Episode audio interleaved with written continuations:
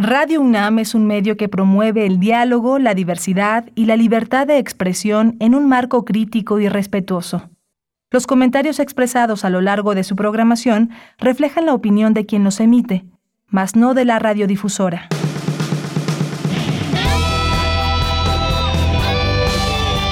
Prisma RU. Relatamos al mundo.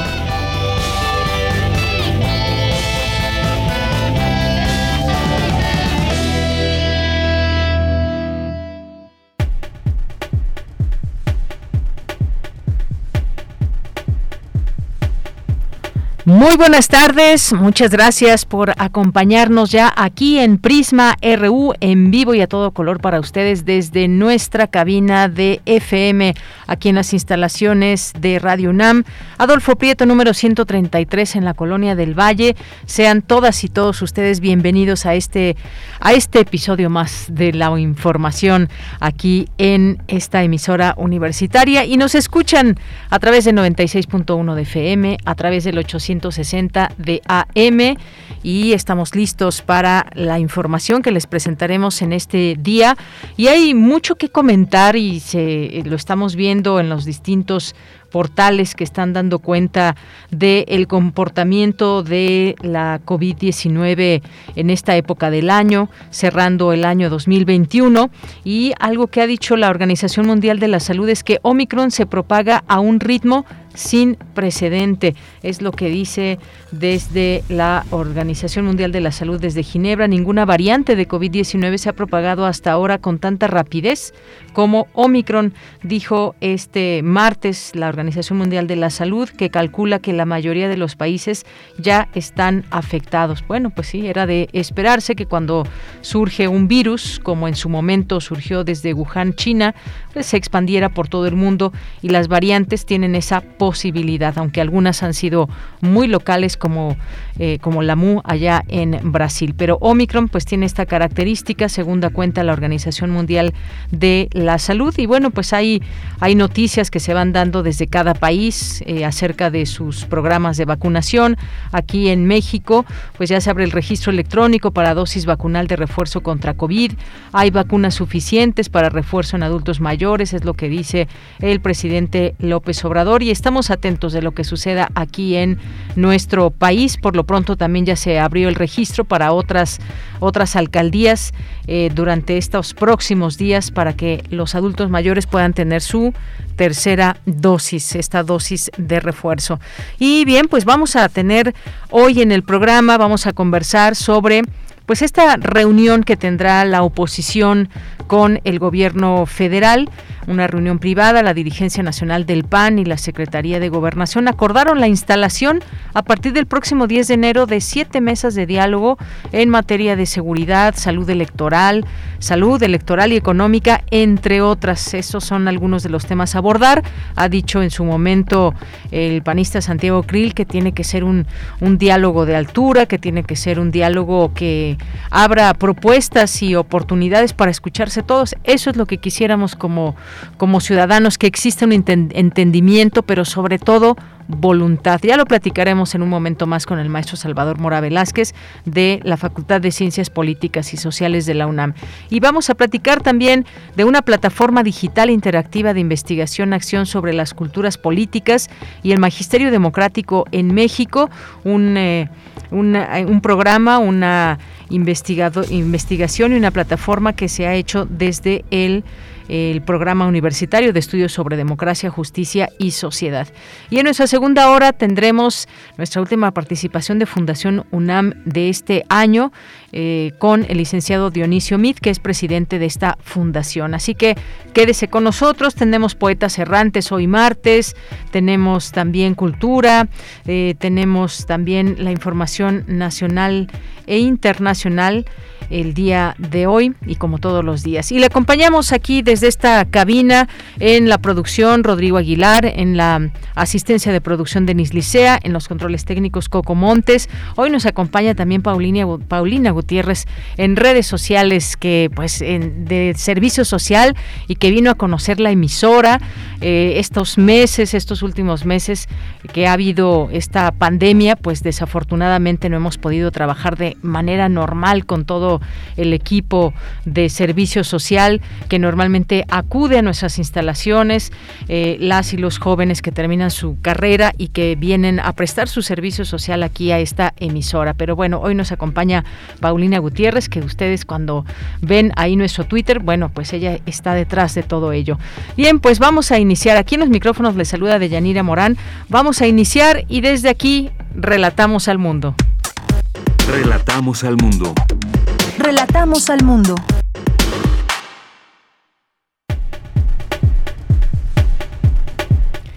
La una con diez minutos y en resumen en la información universitaria en este día, martes 14 de diciembre, recibe el rector Enrique Graue la Biblioteca Miguel de la Madrid Hurtado, donada por la familia del expresidente. Coinciden académicas que una de las razones del avance de la variante Omicron es por la distribución desigual en las vacunas. Asegura María Elena Medina Mora, directora de la Facultad de Psicología de la UNAM, que se requieren estrategias para fortalecer la salud mental, ya que al menos 40% de los mexicanos necesitan atención psicológica debido a los efectos de la pandemia. El Instituto de Investigaciones sobre la Universidad y la Educación presenta el volumen especial de la revista Perfiles Educativos dedicado al centenario del pedagogo brasileño Paulo Freire. David Quintanar Guerrero es designado director de la Facultad de Estudios Superiores Cuautitlán para el periodo 2021-2025. Y en la información nacional, Hugo López Gatel, subsecretario de Prevención y Promoción de la Salud, informó que el preregistro sí es necesario para recibir el refuerzo de la, la vacuna COVID. Escuchemos. Cuando anunciamos la dosis de refuerzo, indicamos que no se necesitaría registro previo. Sin embargo, hemos identificado que es conveniente tener el registro previo. La razón fundamental es para facilitar los eh, procesos de registro.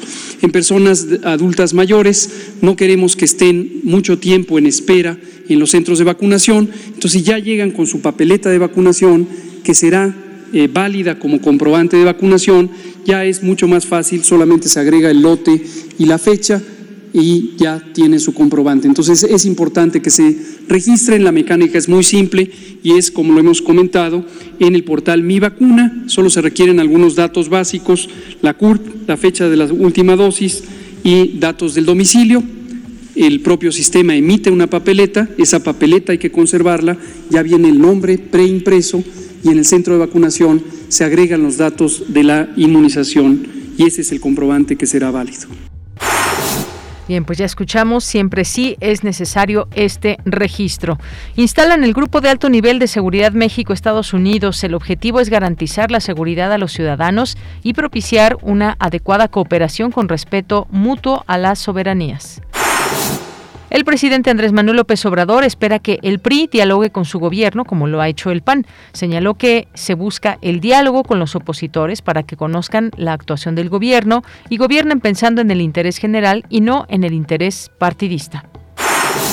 En las noticias internacionales, Pfizer anunció hoy que su pastilla Paxlovid eh, reduce en un 89% los casos de los casos de riesgo de hospitalización o muerte en adultos por COVID, confirmó que el medicamento es un inhibidor potente ante la variante Omicron.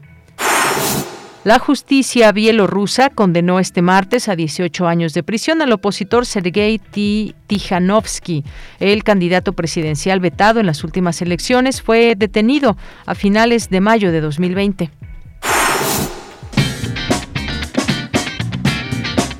Hoy en la UNAM, ¿qué hacer y a dónde ir? ¿Sabías que el lienzo de Tlaxcala, un documento del siglo XVI, contribuyó a mirar la etapa de la conquista de manera diferente? Descubre de qué se trata a través de la mirada de varios artistas en la muestra Pintar el lienzo de Tlaxcala, que podrás visitar en el Centro Cultural Universitario Tlatelolco. La Universidad Nacional Autónoma de México, a través de la Facultad de Ciencias Políticas y Sociales, la Escuela Nacional de Artes Cinematográficas, la Coordinación de Difusión Cultural y la Filmoteca de la UNAM, abren la convocatoria del doceavo concurso de crítica cinematográfica Alfonso Reyes Fósforo. La fecha límite de inscripción es el 10 de enero de 2022. Podrán participar estudiantes de bachillerato, licenciatura y posgrado de la UNAM, así como público en general y exalumnos. El tema de los ensayos es libre, pero deberá referirse a una de las tres películas seleccionadas por el Festival Internacional de Cine de la UNAM, que serán exhibidas de forma virtual según la plataforma que el FIC UNAM designe. Consulta las bases de la convocatoria en el sitio oficial del Festival Internacional de Cine de la UNAM, www.ficunam.unam.mx. Acompaña al doctor Mauricio Rodríguez en una emisión más de la serie Hipócrates 2.0, coproducción de Radio UNAM con el Programa Universitario de Investigación en Salud. En esta serie se abordan las investigaciones y los asuntos relacionados con la salud que son de interés del público. El tema de hoy será evolución bacteriana y resistencia antimicrobiana, que aborda de manera clara y amena el doctor Antonio Lascano Araujo, miembro distinguido del Colegio de México, divulgador de la ciencia, académico e investigador de la UNAM. La serie Hipócrates 2.0 se transmite todos los martes a las 18 horas por nuestras frecuencias 96.1 de FM, 860 de AM y en línea www.radio.unam.mx. Y recuerda, si utilizamos cubrebocas, nos cuidamos todos.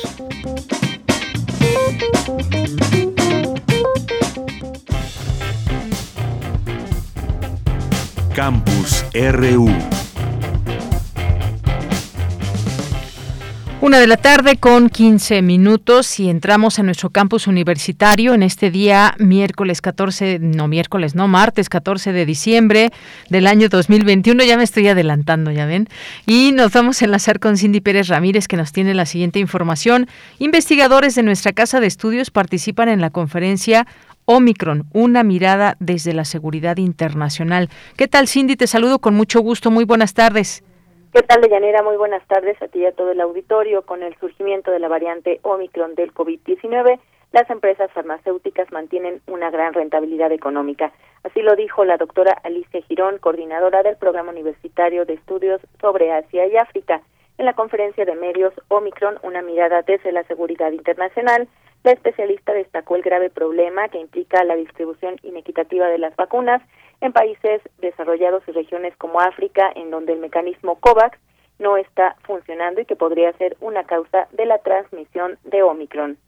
Simplemente Moderna y BioNTech han visto aumentar en 1.701.8% y 938% el precio de sus acciones en el curso de casi dos años, o sea, desde que inicia COVID hasta el día de hoy. ¿Y algo por qué aparece estos virus? Pues si nosotros viéramos el porcentaje de personas vacunadas, vemos que gran parte de las economías desarrolladas, incluso el G20, la Unión Europea, estamos llegando ya a casi el 70% de la población vacunada. En tanto, África solamente tiene el 7.71% de, de su población, todas aquellas políticas donde el acceso al agua, a la salud, a la higiene, pues simplemente no existen. En su intervención, la doctora María Cristina Rosas, profesora e investigadora de la Facultad de Ciencias Políticas y Sociales, también de esta Casa de Estudios, urgió a la cooperación y diplomacia para la salud global. De eso hemos visto muy poco, hay demasiado nacionalismo. Eh, eh, médico, por llamarlo de alguna manera, y demasiado egoísmo. Hay países que han hecho compras de vacunas que ni siquiera están usando, en el caso de Canadá. Justo con el pretexto de Omicron, la Organización Mundial de la Salud había programado antes una reunión para hablar de las licencias obligatorias. Pues es básicamente usar la fórmula de las vacunas de las farmacéuticas, usarla incluso sin permiso de las farmacéuticas para producir vacunas y entregarlas a los países que más las requieren, sobre todo países de bajos y medianos ingresos. O sea, fue como la tormenta perfecta para las farmacéuticas, porque todas las farmacéuticas que están muy contrarias a la idea de que se usen sus fórmulas para producir vacunas que salven al mundo, ellas quieren venderlas y quieren tener el monopolio, pues toda esta discusión se detuvo por culpa de Omicron. Según informó la Organización Mundial de la Salud en una actualización técnica, Omicron se difunde más rápido que la variante Delta, que hasta ahora es responsable de la mayoría de los contagios en el mundo. Los datos todavía son insuficientes para establecer el nivel de gravedad del cuadro clínico que provoca Omicron, incluso si por el momento los síntomas parecen ser de leves a moderados tanto en el sur de África como en Europa. Esta es la información que tenemos de Yanira. Bien, eh, Cindy, muchísimas gracias. Gracias por esta información. Gracias a ti, buenas tardes. Muy buenas tardes. Bueno, ¿qué cifras uh, se dieron en esta en estas conversaciones acerca de Omicron, estas distintas perspectivas, pero los números nos dicen todo. Hay 70% de vacunación en muchos países, en países ricos, en países donde hay vacunas y bueno, también hay gente que decide no hacerlo, pero solo el 7.71% de la población eh, eh, en África está vacunada en los distintos países. Es un porcentaje muy bajo, un porcentaje mínimo y como han dicho distintos analistas, académicos, investigadores, si no se da pauta a la vacunación a todos los países eh, de una manera más ágil, incluso los países pobres que no tienen pues para adquirir todas estas vacunas que cuestan mucho dinero, el mecanismo COVAX que ha fallado, pues se tendrán estas situaciones como la de Omicron donde esta variante, entre lo que se sabe es que se puede llegar y puede provocar contagios de una manera mucho más rápida y consistente que otras variantes. Decía la doctora Cristina Rosas, demasiado nacionalismo en algunas naciones y egoísmo, vacunas que ni siquiera están usando, como el caso de Canadá, ¿se imaginan? En fin, pues así las cosas creo que no hemos entendido mucho de todo como naciones, de que si no se vacunan todos más o menos al mismo ritmo, pues tendremos situaciones como esta, donde esta variante pues ya llegó a prácticamente todo el mundo. Nos vamos ahora con Dulce García. Necesario fortalecer la salud mental para enfrentar mejor la pandemia. ¿Qué tal, Dulce? Muy buenas tardes. Adelante. Deyanira, muy buenas tardes a ti al auditorio. Así es, Deyanira, el impacto de la pandemia en el bienestar y la salud mental de las personas ha sido relevante y ha evolucionado en dos sentidos. Uno de estos es el relacionado con los síntomas, como pueden ser, Deyanira, ansiedad, estrés, problemas de sueño, irritabilidad, desesperanza y lo que después además se puede convertir en trastornos mentales como depresión o estrés postraumático. Otro tiene que ver con las secuelas neuropsiquiátricas por COVID, como las que manifestaron o han manifestado personas. Son manifestaciones psicóticas que han presentado las personas que fueron intubadas o tratadas ambulatoriamente. Todo esto lo refirió de Yanira la doctora María Elena Medina Mora, miembro del Colegio Nacional durante el encuentro Efectos psico y sociológicos de la pandemia y lecciones por aprender. Ahí mismo dijo que a dichos trastornos se sumaron las problemáticas sociales, lo que dejó ver que la situación no se puede tratar solo desde la salud, sino también desde la sociología. ¿Cómo lo dijo? Escuchen. En vivos, pobreza y desempleo, un factor muy importante para la enfermedad mental, y que las pérdidas, la violencia, sobre todo la violencia doméstica y el abuso de niños, niñas y adolescentes, desconfianza y entonces dificultad para llevar a cabo las indicaciones de salud, porque lo que empezamos a ver es que las, las indicaciones se quedaron únicamente del lado de salud y no atendieron a las necesidades sociales de las personas, y porque muchas veces las personas no podían cumplir con esas, con esas indicaciones, dado que no se podían mantener en casa porque tenían que trabajar, salir a trabajar, tomar transportes. En muchas casas no tienen agua corriente, muchas casas viven en familias, casas pequeñas viven familias grandes y entonces empezamos a tener pérdidas colectivas en la familia. Doña la doctora Medina Mora dijo que todo lo anterior se dio dentro de un sistema de salud muy precario con tres grandes deficiencias principales. Una es la de la atención, ya que solo el 20% de las personas que necesitaban tratamiento lo recibían. Otro es el de la calidad, porque no hay paridad en la atención que se da a cada una de las personas y también está la falta de apropiación social del conocimiento, puesto que la evidencia científica de los tratamientos, por ejemplo, no ha llegado a las comunidades más marginadas. Escuchemos nuevamente a la académica es el 2.1% del gasto en salud, de lo que se da, del presupuesto que se le da a salud, que es 7.6 veces menor que su carga en términos de los días vividos sin salud. Y la manera como se gastaba ya desde entonces era una mala proporción, el 80% dedicado a hospitales psiquiátricos, eh, con 1.17% en, en tratamiento ambulatorio por cada internamiento, es una proporción de 1.17 a 1, que es la mayor parte de los casos este, que llegan al tratamiento llegan en condiciones graves, porque el tiempo entre en que empieza el trastorno y se llega al tratamiento varía de 14 a 30 años. En los casos de los trastornos de ansiedad llegan con muchas pérdidas y son internados en hospitales de tercer nivel cuando tenemos toda la evidencia para tratarlo desde el primer nivel y prevenir que esto, que esto llegue a situaciones graves. Y bueno, Deyanira, por otra parte, también advirtió que los últimos estudios indican que la enfermedad mental ha aumentado hasta un 30% en comparación con lo que existía antes de la pandemia. Lo que dijo sucedió en parte porque la atención de la salud mental no se consideró como un servicio esencial desde el principio de la pandemia. Añadió que se estima que 40% de la población necesitará ayuda psicológica. También dijo que hay un buen porcentaje que no tiene ningún padecimiento mental, pero que los retos que en su vida impone la pandemia día con día dejarán ver también que se requiere de una atención mental para ellos. La académica reiteró que para hacer un mejor frente a la pandemia es necesario atender la salud mental, fortalecerla, implementar políticas para ello. Esta es la información de Yanil. Bien, pues muchas gracias. Gracias, Dulce García, por esta información. Gracias a ti, muy buenas tardes. Muy buenas tardes. Pues ahí vemos que esta pandemia no solamente en la parte física, sino también psicológica, mental, trastornos mentales eh, y también secuelas neuropsiquiátricas con respecto a personas que han estado eh, durante un tiempo intubadas o que han logrado salir de esa enfermedad, pero mantienen aún secuelas. Estos son parte de los efectos que se tienen de esta pandemia. Bien, nos vamos ahora con otra información con mi compañera Virginia Sánchez. Presentan el volumen 43 de la revista Perfiles Educativos dedicada al centenario de Paulo Freire. ¿Qué tal, Vicky? Muy buenas tardes. Adelante. Hola, ¿qué tal, Deya? Muy buenas tardes a ti y al auditorio de de Prisma RU. Paulo Freire, nacido en Recife, Brasil, en septiembre de 1921, es uno de los educadores más influyentes de América Latina, quien construyó una propuesta pedagógica que dio respuesta a las problemáticas educativas de su tiempo y que ha dado un horizonte muy importante a la educación actual. Así lo señaló Hugo Casanova Cardiel, director del Instituto de Investigaciones sobre la Universidad y la Educación, durante la presentación de la revista Perfiles Educativos, volumen 43, especial en el centenario de Paulo Freire. Escuchemos a Hugo Casanova.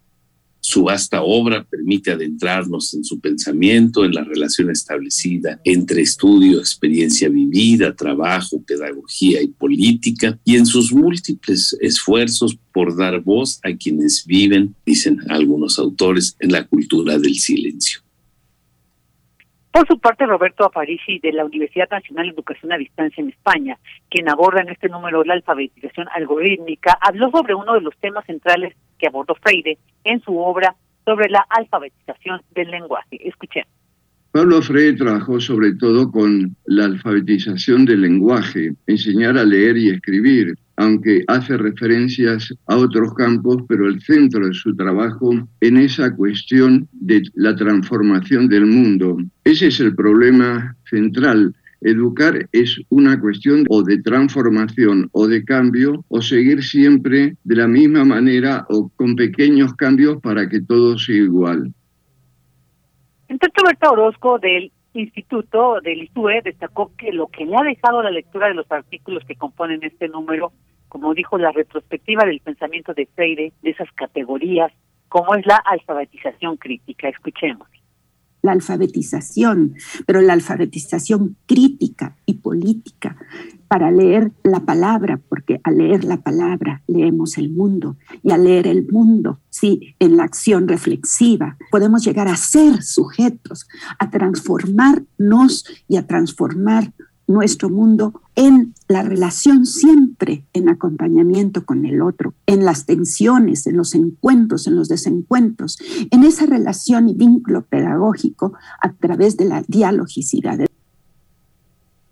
Y bueno, finalmente Lourdes Jaibar también del ISUE detalló que en este número especial eh, de 115 páginas está conformado por una editorial escrita por el director del ISUE, una presentación de la directora de la revista Alicia de Alba, y siete trabajos de 12 grandes académicos de distintos países que conjugan su palabra en torno a Paulo Freire, a su pedagogía, su compromiso, su praxis política, el ejercicio de su ciudadanía ética y estética en el mundo, así como su amor y acción por los oprimidos, los vulnerados, los marginados. un pilar de la pedagogía popular y crítica de plena vigencia. Y bueno, pues esta revista Perfiles Educativos volumen 43 especial en el centenario de Paulo Freire está disponible en la página precisamente del instituto www.iisue.unam.mx. Ella, esta es la información. Vicky, muchas gracias. Gracias por esa información acerca de la revista Perfiles Educativos. Muchas gracias. A, ti, Bella. Muy buenas tardes. Muy buenas tardes. Ahí si la quieren leer, como ya bien nos dijo Vicky, ahí está la página del isue.unam.mx para que puedan conocer más a detalle estos textos que se incluyen en la revista Perfiles Educativos. Porque tu opinión es importante, síguenos en nuestras redes sociales, en Facebook como Prisma RU y en Twitter como arroba PrismaRU. Una de la tarde con 29 minutos. Hay un tema que queremos eh, conversar y que tiene que ver con este diálogo, esta posibilidad de diálogo que se abre con, eh, con la oposición y pues lo ha manifestado de esta manera el Partido Acción Nacional. Así que pues hoy queremos conversar sobre esto, además de que hoy el presidente López Obrador hace un llamado también al PRI para que se sume a este diálogo iniciado con el Partido Acción Nacional. Pero ¿qué es lo que pasó el día de ayer? Bueno, pues el gobierno de México acordó ya ayer establecer una serie de mesas de diálogo con la oposición para lograr acuerdos en temas que van desde la seguridad hasta energía y economía. Fue Adán Augusto López, secretario de Gobernación, quien propuso a dirigentes del PAN la instalación de mesas de trabajo temáticas que arrancarán en 2022, el próximo 10 de enero, para ser específicos y encontrar coincidencias y analizar las diferencias para fortalecer la unidad nacional.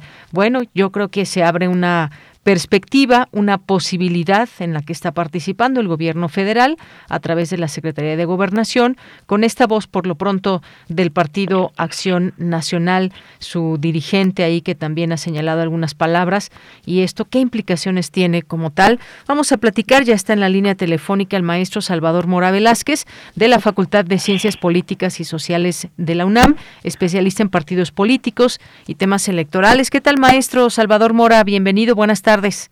Buenas tardes, doña Pues, eh, maestro, platicar con usted sobre esta eh, reunión y estas mesas de diálogo que comenzarán el próximo año, 2022. De entrada, ¿qué le parece? ¿Es una, una buena oportunidad para que se escuche el gobierno y esa oposición que ha sido, pues, obviamente también en su papel crítica, pero que también como ciudadanos se puedan abrir posibilidades de un diálogo real. ¿Qué le parece esta, estas eh, mesas de diálogo que habrán?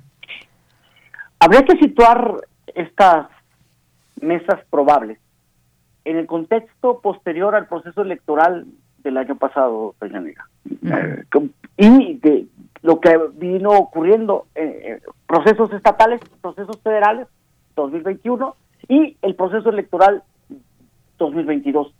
A la luz también del, voy a llamarle, el proceso revocatorio, que no sabemos este, en próximas fechas cómo vaya a concluir. Es decir, tenemos un escenario político electoral que ha arrojado resultados para el presidente de la República no tan halagüeños y por ende habría que dar cuenta que lo que ha representado ya no contar con este avasallamiento en cámaras implica necesariamente la necesidad de negociaciones que viabilicen o garanticen el proyecto político que representa el gobierno de López Obrador.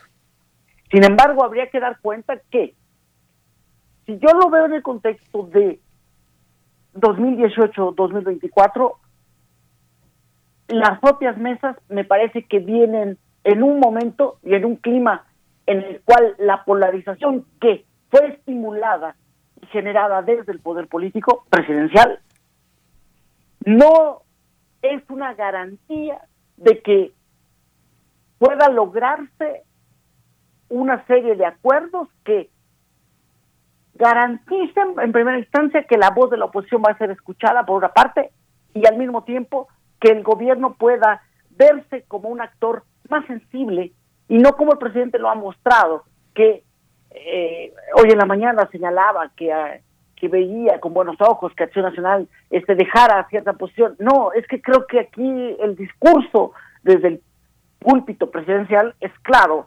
Él presenta una versión y Acción Nacional presenta la otra.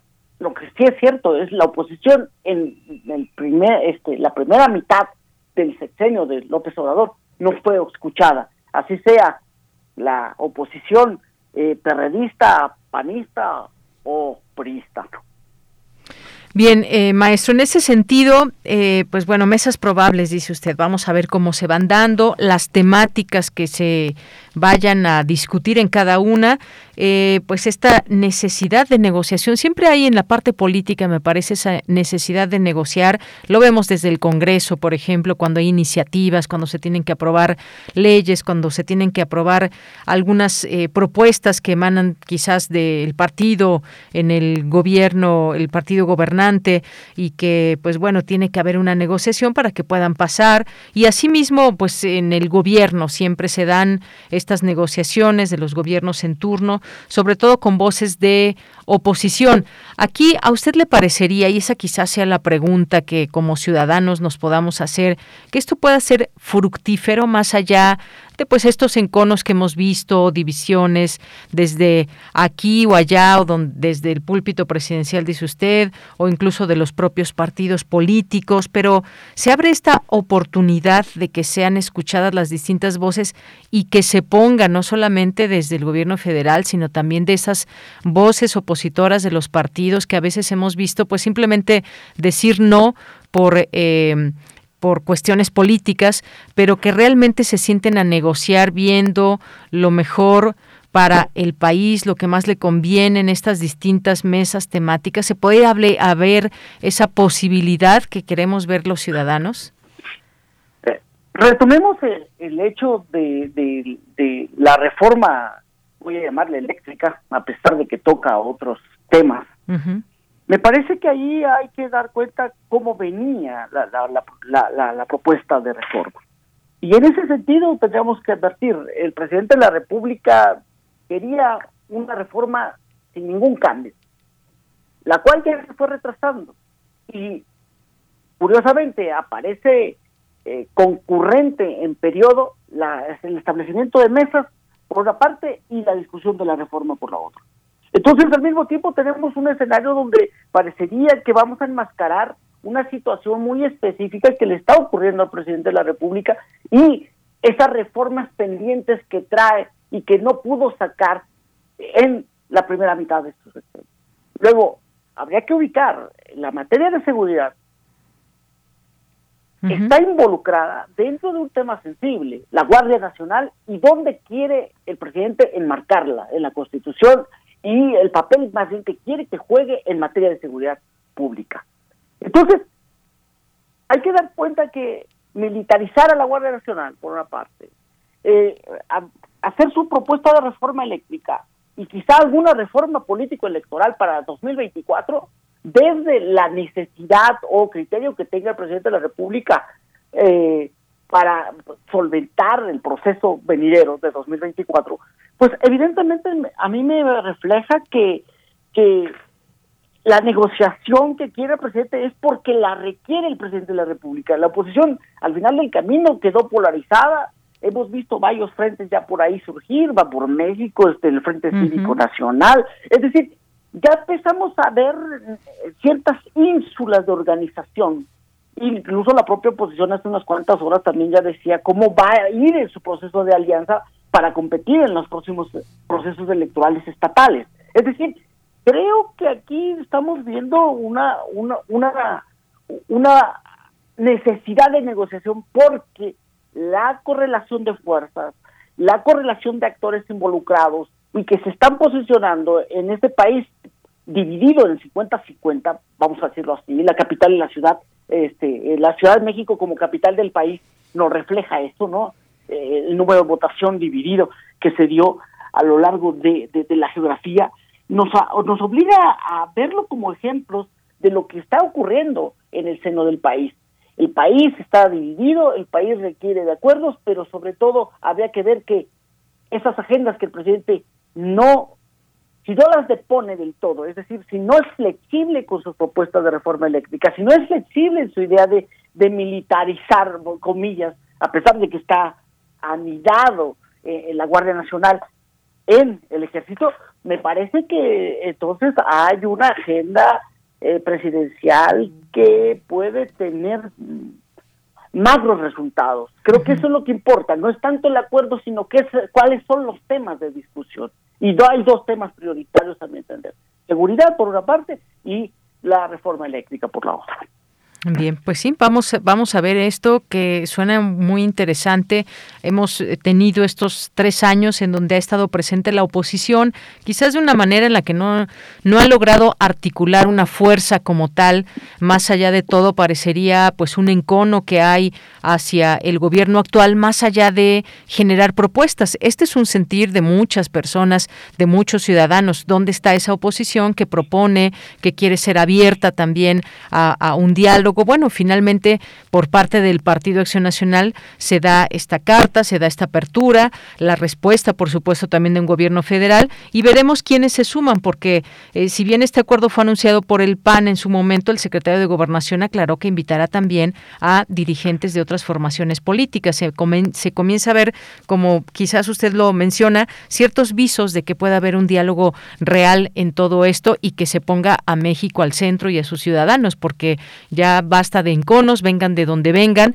El papel que se ha hecho desde distintas tribunas, pues no ha abonado nada en esta discusión nacional ante tantas situaciones que tenemos pendientes, como el caso, decía usted, de la seguridad. Así que, pues estaremos ahí siguiendo estos diálogos en su momento, de qué manera se dan, si son abiertos, las características, vaya, que puedan tener, y esto también enmarcarlo dentro y, no despegarnos de esa parte siempre presente política de la negociación y cómo se da a tres años prácticamente de este gobierno. Lo que sigue también será muy interesante de conocerse cómo se va a gobernar, si se va a gobernar con esa oposición, que todo lo que hace el gobierno está mal, que pues bueno, se valen las críticas y por supuesto, pero cómo se va a eh, eh, va a seguir en este camino de aquí al 2024, porque vendrá también un proceso de elección en los distintos partidos y ahí también veremos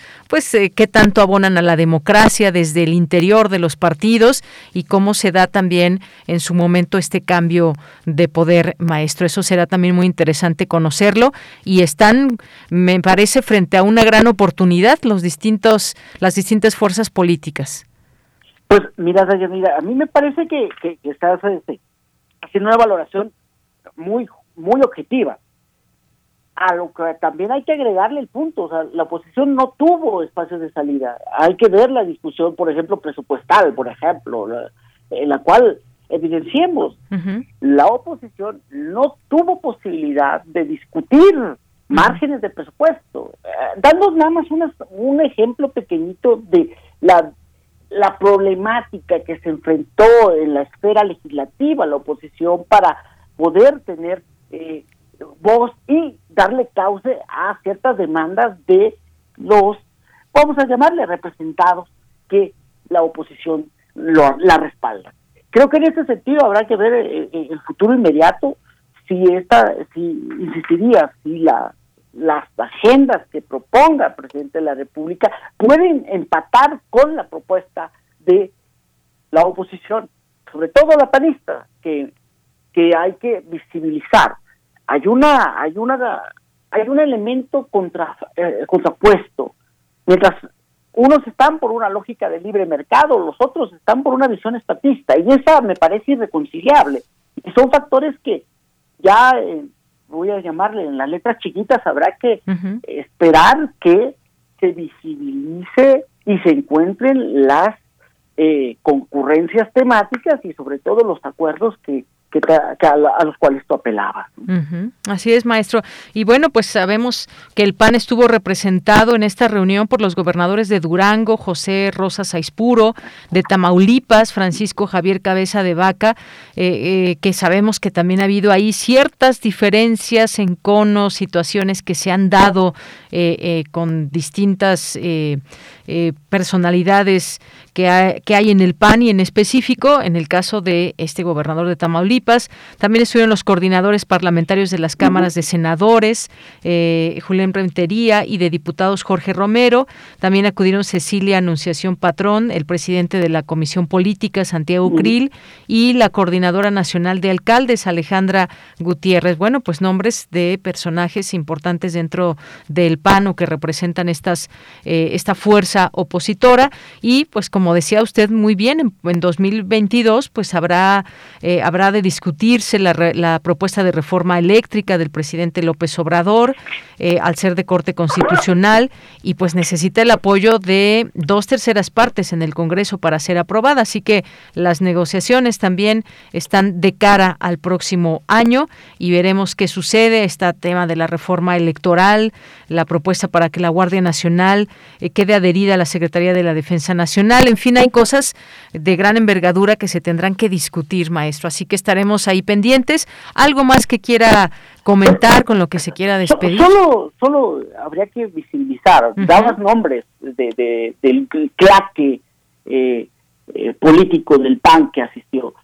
Allí hay que dar cuenta la, el momento de tránsito que está viviendo Acción Nacional. Me parece que es un momento clave en el cual la volverse un interlocutor del gobierno a este claque o a este grupo político es una cuestión de legitimidad del trabajo de este grupo político, el cual ha salido impugnado y que salió muy lastimado del proceso, eh, voy a llamarle, de selección de este, de, del cuadro como Marco Cortés. Entonces, creo que hay que dar cuenta que todos estamos necesitados de, una legitimidad y de una interlocución que nos dé viabilidad, eh, tanto a la oposición, PAN, PRI, PRD, como el propio gobierno requiere de posicionarse como un actor más incluyente y plural.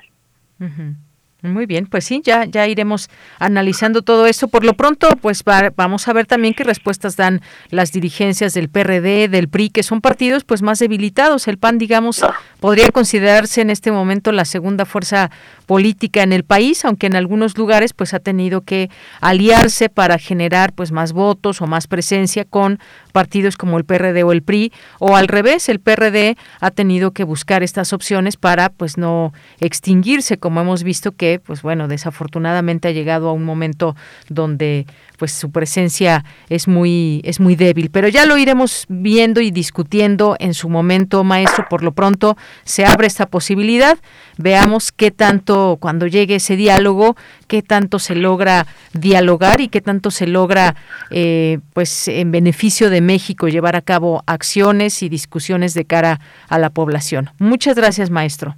muchas gracias y a ti te agradezco.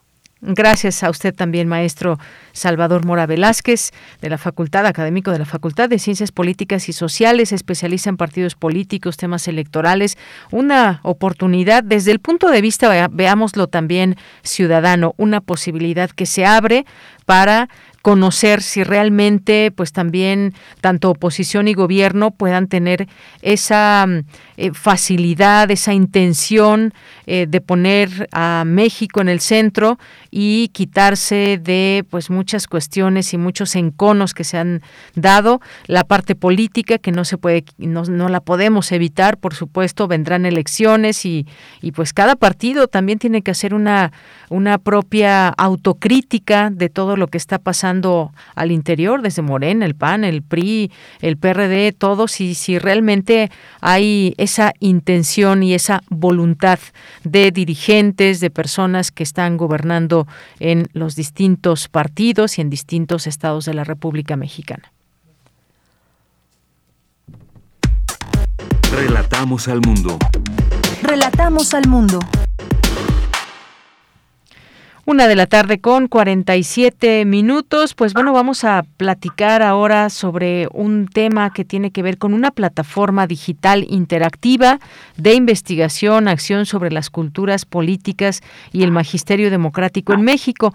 Este es un trabajo que se hace desde el programa de estudios de eh, el programa universitario de estudios sobre democracia, justicia y sociedad y nos acompaña el doctor Israel Jurado Zapata, que es coinvestigador del proyecto La cultura política de la y el Magisterio Democrático en el PUEX. Así que, doctor Israel, bienvenido, muy buenas tardes.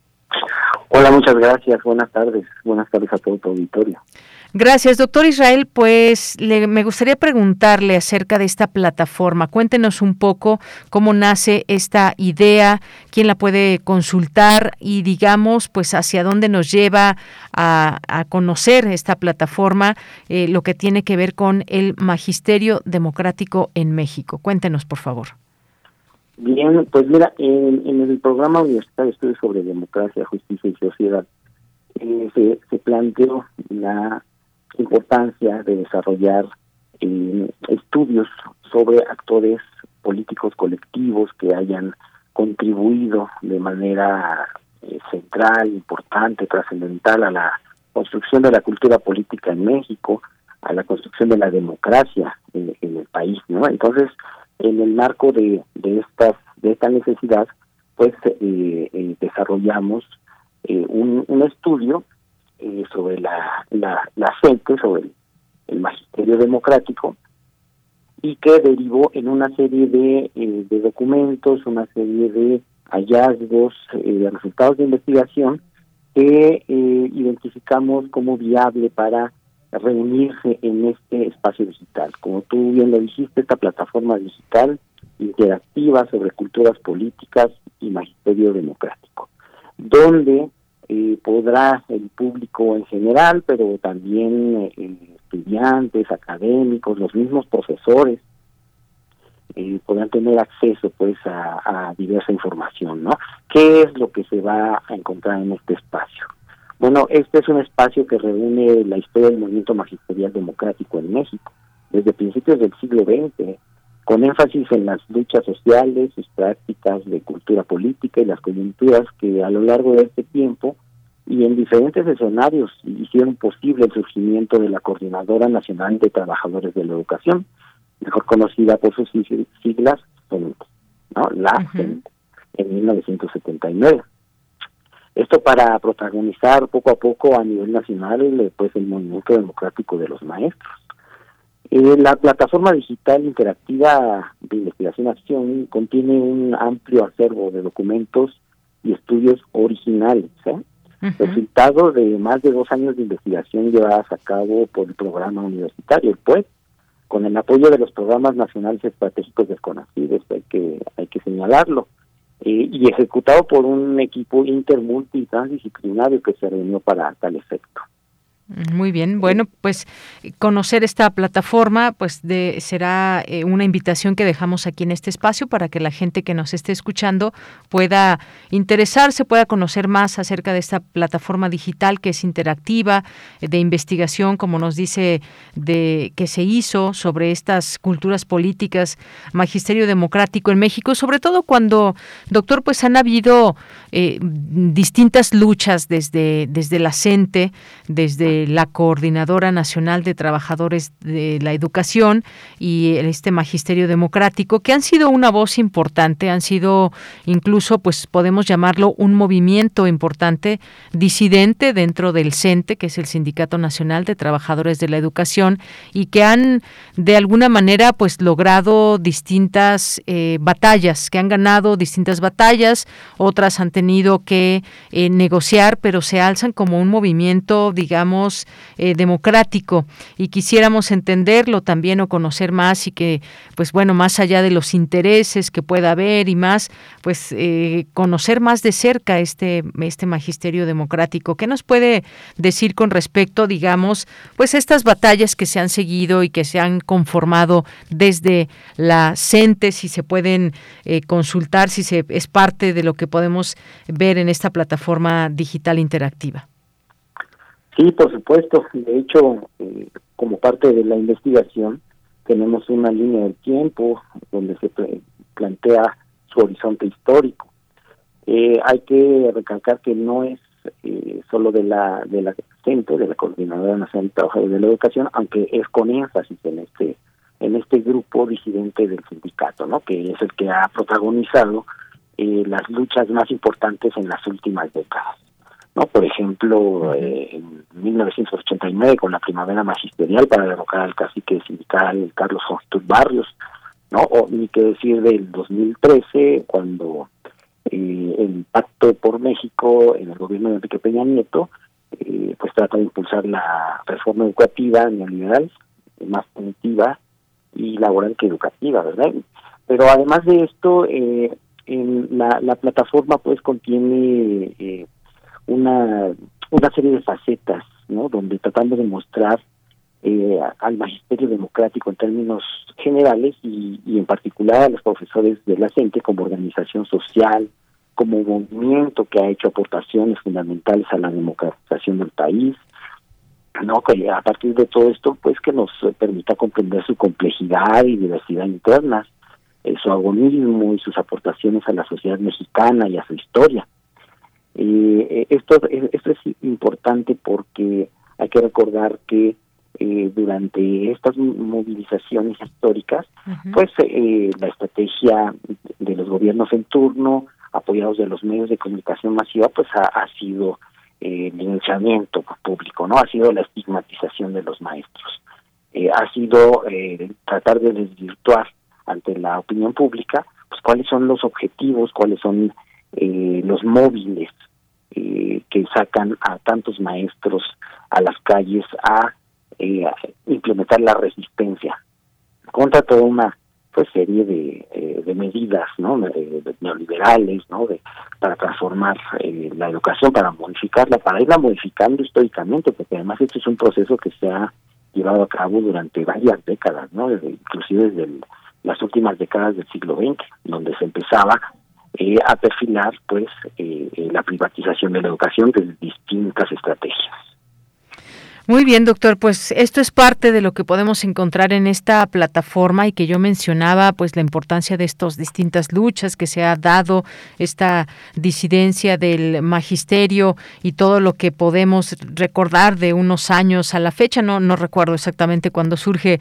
la, la CENTE, pero importante mencionar esas batallas. Digo, finalmente, si, si ahora no se tiene aquella, eh, aquella reforma eh, educativa que, que se había ya quedado como tal en el, en el sexenio pasado, pues es justamente gracias a esa organización que hubo de parte de la CENTE, aunque pues bueno, eh, haya costado muchas cosas y que finalmente pues también en algún momento pues haya pasado como, eh, como tal esta, esta reforma pese a esas luchas, pero no se puede dejar de olvidar todo lo que hay en torno a ello. Esta plataforma, como nos dice, la puede consultar cualquier persona, académicos, estudiantes, público en general. ¿Cómo podemos acceder a esta, a esta plataforma, doctor?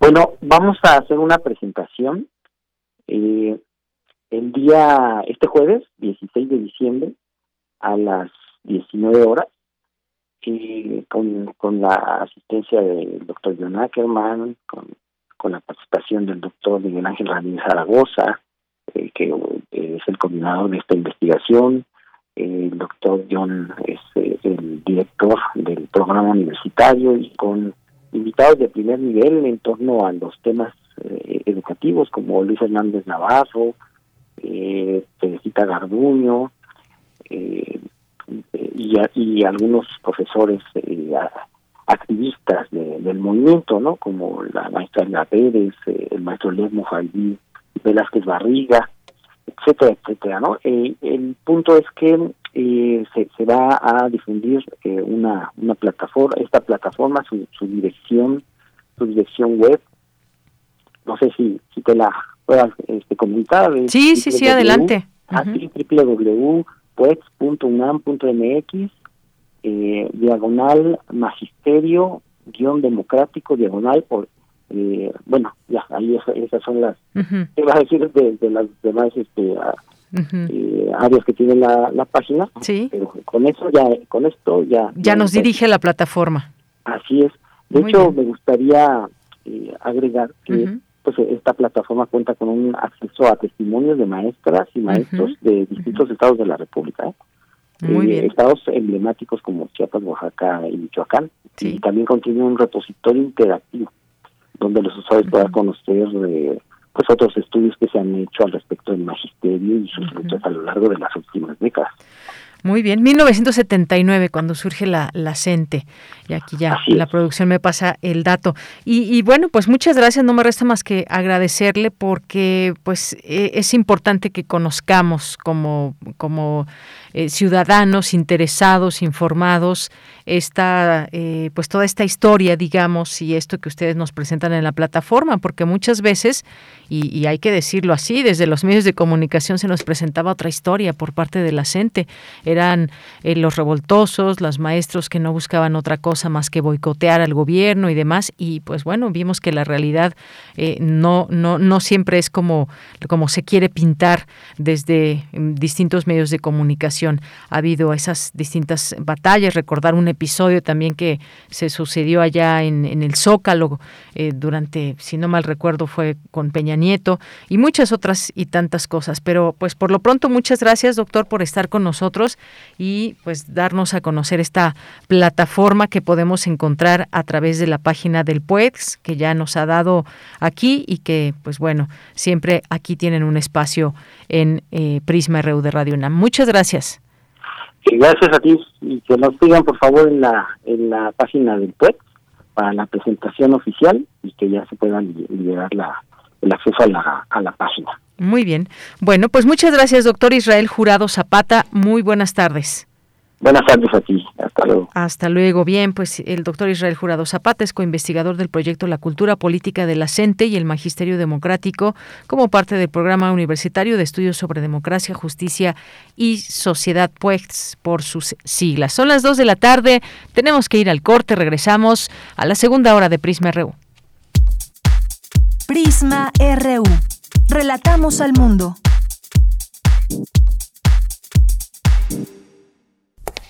Hace tiempo que la sala Nezahualcóyotl se siente vacía, pero este parece un buen momento para recuperar terreno y regresar a los espacios que nos esperaban con los brazos abiertos. La Orquesta Filarmónica de la UNAM vuelve a recibir a su público en la sala Nezahualcóyotl. Consulta el protocolo COVID para asistir a los conciertos en música.unam.mx, diagonal protocolo-COVID o escúchalos a través de Radio UNAM todos los domingos a las 12 horas. Es bueno estar de vuelta. Radio UNAM, Experiencia Sonora.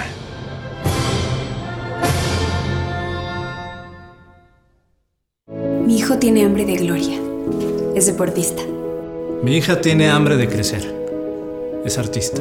Mi hijo tiene hambre de aprender. Es estudiante. Mi hija tiene hambre. Hambre de comida. Estoy desempleada. Nadie en México por herencia del pasado debe pasar hambre. Por eso, desde el Partido del Trabajo impulsaremos el programa Hambre Cero, que otorgará alimentos a quienes no tienen que comer. El PT está de tu lado. El tiempo no es igual para todas y todos. En esta casa vive mi familia. Aquí crecen y se desarrollan mientras yo trabajo. En México, las mujeres dedican en promedio 40 horas semanales al trabajo de cuidados no pagado, los hombres solo 15. Aquí soy enfermera, maestra, trabajadora del hogar, chef. Reconozcamos, reduzcamos y redistribuyamos de manera igualitaria este trabajo. Si todos y todas cuidamos, así sí, las mujeres estamos al centro de la transformación. Gobierno de México. El corazón es la caja de ritmos que orienta nuestro camino. Sigámoslo que la música sea su alimento. Miocardio, la génesis del sonido. Una transfusión sonora de Radio UNAM para tus oídos. Viernes, 18.15 horas. Retransmisión, domingos a las 14.30 horas. Radio UNAM, experiencia sonora. Hipócrates 2.0 Mantenerse informado es parte importante de la vida. La información nos da la oportunidad de tomar las mejores decisiones, principalmente para la salud. Soy Mauricio Rodríguez, conductor de Hipócrates 2.0, donde cada semana llevamos para ti los mejores contenidos y especialistas en materia de salud. Escúchanos. Hipócrates 2.0, martes a las 18 horas, por Radio UNAM. Experiencia Sonora. Porque tu opinión es importante, síguenos en nuestras redes sociales, en Facebook como Prisma RU y en Twitter como arroba PrismaRU.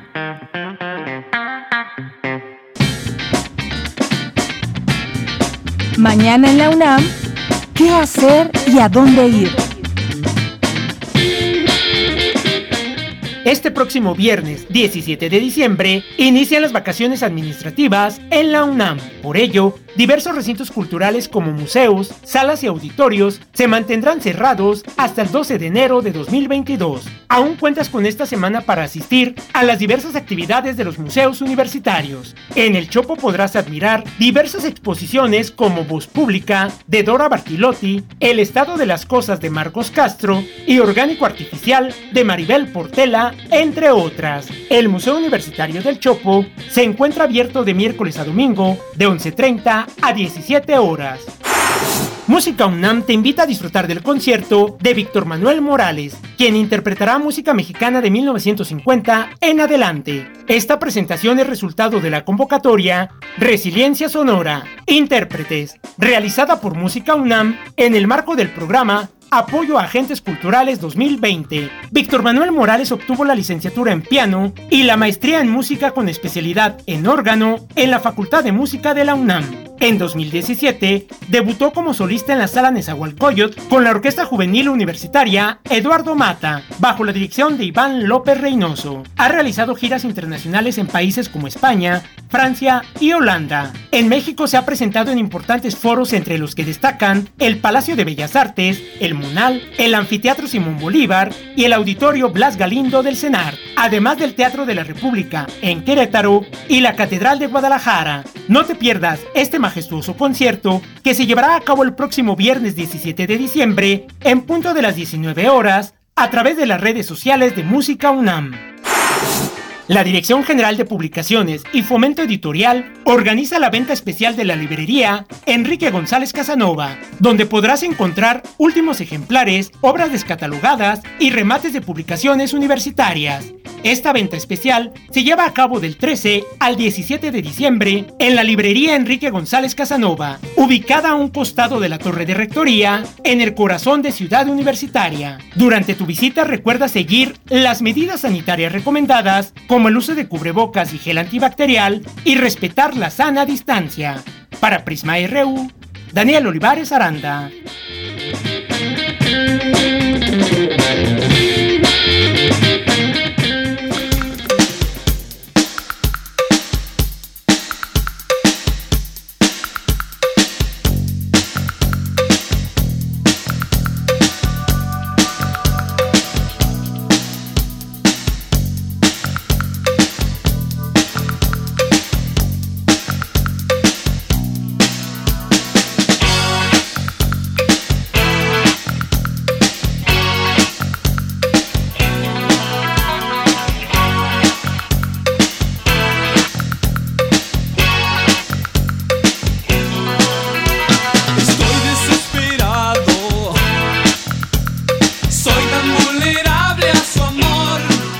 Iba a decir, ya reconocieron quién es esa música, pero bueno, ya la voz es indiscutible de Gustavo Cerati de Soda Stereo. Esta canción que se llama Sobredosis de TV se presentó el 14 de diciembre, pero de 1984 y fue utilizada esta canción para presentar oficialmente el primer álbum del grupo llamado Soda Stereo en el Teatro Astros de Argentina.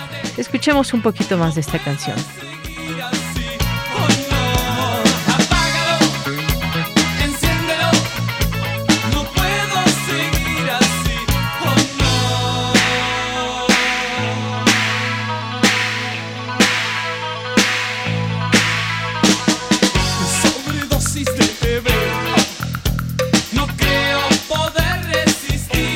Bueno, ahora tenemos sobredosis de teléfonos, sobredosis de tabletas, sobredosis de más cosas de la modernidad que nos ha, que cuando sacaron esta canción, pues bueno, no teníamos idea de lo que venía tecnológicamente hablando y ahora, pues bueno, sí tenemos sobredosis de otras cosas de la tecnología.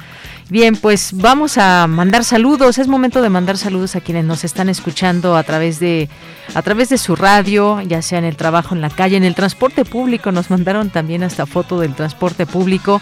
Preguntaba aquí eh, Pau que dónde nos estaban escuchando, que nos mandaran foto y bueno, pues algunos ya se han hecho presentes para acompañarnos y hasta foto nos han enviado de sus lugares, como el caso de Eduardo Mendoza, que aquí nos está escuchando a través de internet en www.radio.unam.mx. Muchas gracias. Eh, Alejandro Cardiel nos escucha desde el transporte público, manda saludos a todo el equipo, ahí muy bien con su cubrebocas y con sus audífonos escuchándonos desde el transporte público. Pues muchos saludos, Alex Cardiel, que nos, nos sintonizas. Y también Eduardo Mendoza nos dice, tratando de trabajar en casa y a punto de salir por el sobrino a la escuela. Pues a todos ustedes que nos están escuchando, les mandamos muchos, muchos saludos y abrazos. Eh, saludamos también a Luis M. García, quien venga a las inmediaciones de Ciudad Universitaria. Hay cierre de vialidades por vecinos de las colonias aledañas, quienes sufren porque llevan semanas sin agua. Gracias por este comentario que nos haces, Luis M. García. Oscar Sánchez nos dice lo que no es ajeno a la 4T. Lamentablemente, seguimos estando muy lejos de los actores políticos que toman las decisiones que impactan a los ciudadanos. Muchas gracias, Oscar. Gracias también a nuestros amigos de Fundación UNAM, que en un momentito tendremos aquí, no se pierdan, nos dicen unos minutos, la participación del licenciado Dionisio Mid en Prisma RU para enterarse de todo sobre el cierre de nuestras actividades 2021. Sí, es nuestra última participación con nuestros queridos amigos de Fundación UNAM. Eh, César Soto nos dice, la teoría de la libertad de la educación del individuo, la ideología de Freire, aplicó la crítica del educando en su enseñanza, formó concepto de modelo brasileño donde no responde a necesidades actuales en metodología y evaluación. José Luis Sánchez nos dice, buena tarde eh, equipo, otra vez se recurre a un analista conservador que culpa el actual, que culpa al actual gobierno como responsable de la polarización, siempre ha existido esta y la oposición no le interesa resolver los problemas que generaron. Ellos son responsables de la desigualdad salarial. Muchas gracias, José Luis Sánchez. Quizás aquí destacar pues este diálogo, la posibilidad de que se dé y seremos nosotros los ciudadanos los los que califiquemos este diálogo que nos permita saber si, si es eh, digamos auténtica esta intención que hay. Y gracias gracias por el comentario. Aquí traeremos distintas distintas voces. Gracias José Luis. Gracias Andrés Mar presente aquí también. Gracias a eh, Oscar Sánchez que nos dice es esperanzador el ejercicio, sin embargo es imposible asignarle una postura de víctima a la oposición. La derecha no es víctima de nadie. Históricamente ha legislado para los actores políticos y empresariales que forman sus filas o alcanzan sus intereses. Muchas gracias, Oscar Sánchez, por este comentario donde pues sí, sí, ahora se hacen las víctimas en la oposición, pero no lo son. Y bueno, sobre todo cuando nace, ¿saben qué? Cuando nace de estas intenciones de tirar a un gobierno más allá de generar debate, más allá de generar posibilidades de escuchar qué es lo que quieren. Y me refiero pues a quienes conforman grupos como eh, aliados de Claudio X González y demás. Pues ya quedó claro, y no lo digo yo, quedó claro eh, sus intenciones, es tirar un gobierno y no negociar. Eso también hay que decirlo con todas sus letras y como es, como se pinta la realidad. Eh, Patricia León, muchas gracias. Nos dice la oposición no fue escuchada a los tiempos es año, en años anteriores porque no tenía propuestas. Aparte de no, la negociación tendrá que ser sobre propuestas viables y concretas y abierta, no en lo oscurito como ocurrió con el pacto por México. Muchas gracias, Patricia León. Sí, ese pacto que bueno, pues sí se dieron la mano y mucha eh, mucha mm, eh, amistad que parecía haber entre los partidos eh, firmantes y que se dieron la mano, pero pues ahí quedó esa para un buen o mal recuerdo ese pacto por México. Diogenito nos dice, no se necesita ser politólogo para darse cuenta que en 2018 la configuración de las cámaras permitía hacer los cambios que el proyecto 4T quería. Hoy la situación es diferente, lo que falta hay que negociarlo. Tampoco la oposición ha sido colaboradora, al contrario, nada aporta. Pues sí, hasta el momento hemos visto una oposición magra, débil, eh, ojalá que sí realmente sea eh, esta posibilidad que quieren eh, abrieron desde el PAN y que sirva para el país. Eso queremos los ciudadanos. No, no debemos satanizar ni el gobierno ni la oposición ni nada, pero pues ahí están estas situaciones que se han dado. No hemos tenido muchas noticias de las propuestas de la oposición tampoco. Eso hay que hay que decirlo. Propuestas reales, claro, y sin sin que se quite y quitándose este estigma de o, o se odia o se ama al gobierno, porque así no podremos avanzar. Gracias, Alex Cardiel, por la foto eh, ya mencionábamos, nos dice Alex Cardiel, también se ve muy bien Marquitos Cortés, se le nota alegre, confiado, todo un líder, pues lo dice seguramente de manera irónica. Gracias Alex Cardiel. Ya sí, también, muchas gracias.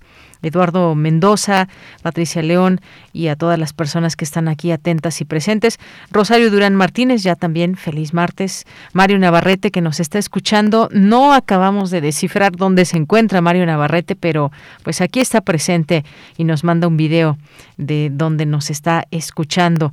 Muchas gracias. Buenas tardes, maravilloso equipo, nos dice, esperando un poco para que nos relaten al mundo. David Castillo, Guerrero también. Muchas gracias a Najibe Anjadi, muchas gracias también, Giovanni Lepri, a todas las personas que están aquí llegando. Gloria Félix Mesa también, muchas gracias. Y pues aquí seguimos recibiendo sus comentarios. Silvia Vargas nos dice desde la oficina, saludos, oportunidad de los partidos políticos para que se reconfiguren y que asuman a fondo su ideología. Gracias Silvia por la foto y por el comentario. Tiene una bonita vista ahí Silvia Vargas. Muchos saludos allá en la oficina. Eh, Guillermo Ávila también, muchas gracias y nos tenemos que ir a la información ya. 14 con 14 minutos, nos vamos con mi compañera Virginia Sánchez. La UNAM resguardará la Biblioteca Miguel de la Madrid Hurtado. ¿Qué tal, Vicky? Adelante, muy buenas tardes. Hola, ¿qué tal, ella? Muy buenas tardes nuevamente a ti y al auditorio de Prisma RU. La Biblioteca Miguel de la Madrid Hurtado fue entregada en donación de manera oficial a la UNAM por parte de los hijos del expresidente, la cual será resguardada por el patronato de la Facultad de Derecho y será ubicada en la antigua Escuela Nacional de Jurisprudencia. Al recibir dicho acervo, el rector Enrique Graue agradeció la generosidad de la familia y señaló que la Universidad Nacional acepta con entusiasmo el material que perteneció a uno de sus alumnos y docentes y posteriormente presidente de la República. Escuchemos al rector. Una biblioteca es algo muy de uno, es algo que uno va construyendo, libros en los que uno soñado, en los que se ha fundamentado y que indudablemente está, está el espíritu de don Miguel ahí. Por su parte, Gerardo Antonio de la Madrid Cordero, quien estuvo acompañado por su hermana Margarita y sus hermanos Miguel, Enrique Octavio y Federico, señaló que la biblioteca era el santuario de su padre en la que hay obras de derecho constitucional y también una parte muy importante de historia, geografía, literatura y arte, álbumes de las giras del expresidente, así como materiales que desde la Madrid Hurtado guardó de su ejercicio como abogado, como presidente de la República y director del Fondo de Cultura Económica. Escuchemos. No tenemos idea del tesoro que está ahí. No lo conocemos a fondo y la UNAM nos va a ayudar a revelar ese tesoro, a revisar ese tesoro y a compartirlo pues con, el, con la gente interesada en estos temas. Sí es importante la difusión.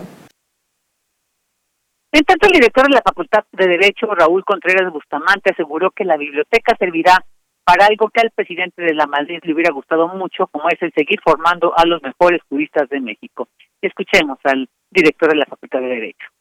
Hasta el día de hoy llevamos más de 20 mil libros inventariados y seguimos trabajando. Ese era el anexo que nos falta.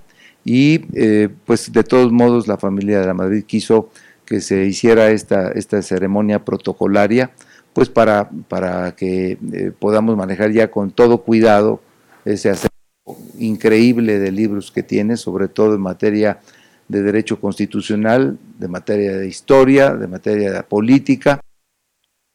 Ella, pues esta es la información. Bien, Vicky, pues muchísimas gracias y muy buenas tardes. Buenas tardes. Hasta luego. Y nos vamos ahora con Cristina Godínez. David Quintanar Guerrero es el nuevo director de la Facultad de Estudios Superiores Cuautitlán. Adelante, Cristina. Hola, ¿qué tal, Deyanira? Un saludo para ti y para el auditorio de Prisma RU. Al darle posesión del cargo, el secretario general de la UNAM, Leonardo Lomelí Vanegas, manifestó que contará con el apoyo de la Administración Central para llevar a cabo su nuevo encargo. Lomeli reconoció que la FES Cuautitlán es una de las más dinámicas y la primera de las entonces escuelas nacionales de estudios profesionales que se consolidó en facultad. También agradeció los ocho años de gestión del director saliente Jorge Alfredo Cuellar Ordaz. Felicitar al doctor David Quintanar Guerrero por la designación que la honorable Junta de Gobierno le ha conferido. Al hacerlo, ha dar un voto de confianza al programa de trabajo que usted presentó y tenga la plena certeza, doctor Quintanar, que para poderlo llevar a cabo contará con todo el apoyo de la Administración Central de la Universidad.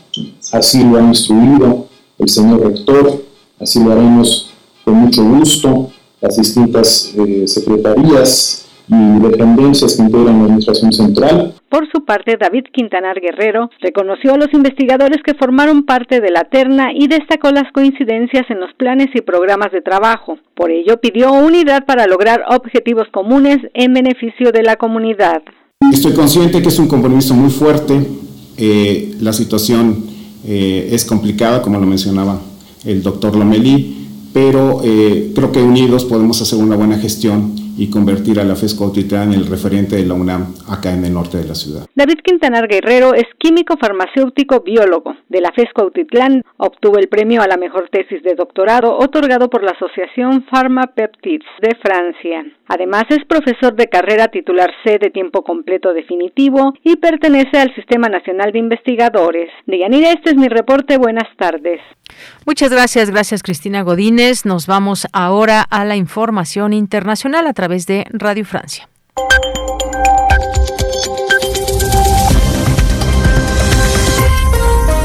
Bienvenidos al flash informativo de Radio Francia Internacional, una mirada rápida a las noticias de América Latina y el mundo. Hoy es martes 14 de diciembre. Vamos ya con lo más importante de la jornada.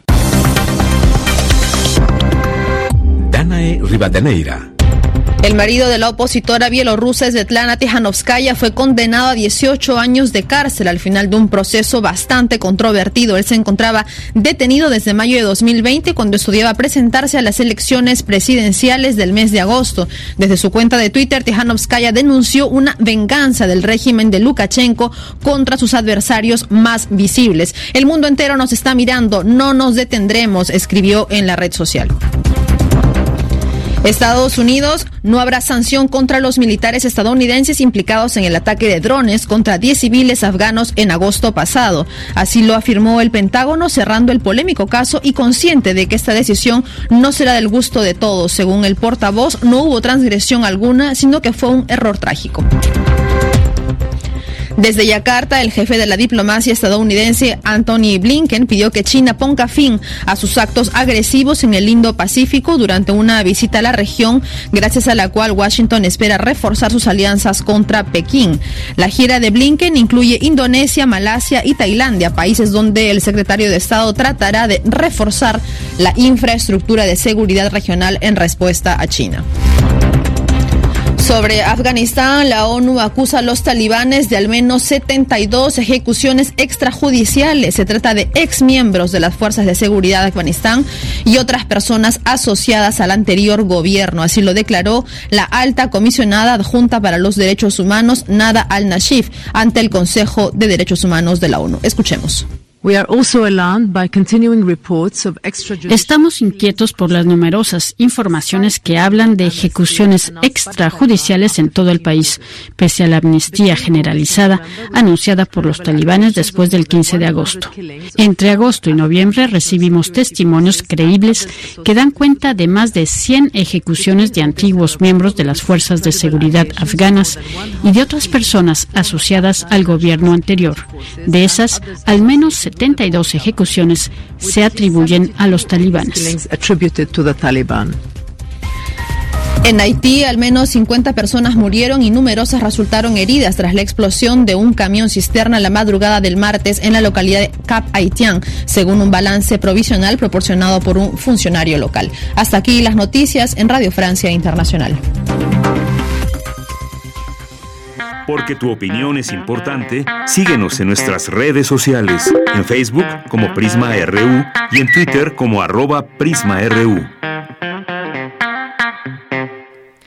Dos de la tarde con 22 minutos y hoy tenemos esta comunicación con Fundación UNAM como lo hemos hecho durante todo el año y nos da mucho gusto porque pues ya es nuestra última participación del año, ¿eh? porque vamos a seguir por supuesto con ellos eh, para el siguiente 2022 y bueno, hoy ni más ni menos y para cerrar el año con broche de oro esta participación de Fundación UNAM tenemos ni más ni menos que al licenciado Dionisio Mid, que es presidente de Fundación UNAM. Licenciado bienvenido, muy buenas tardes. Hola, muchísimas gracias por darnos la oportunidad de platicar con tu auditorio. ¿eh? Muchas gracias de veras. ¿eh? Pues gracias a usted y cierre de eventos 2022, que ha habido mucho trabajo en este en este año que está cerrando, licenciado. Sí, es correcto. Fíjate que, eh, bueno, dos, dos datos así bastante relevantes.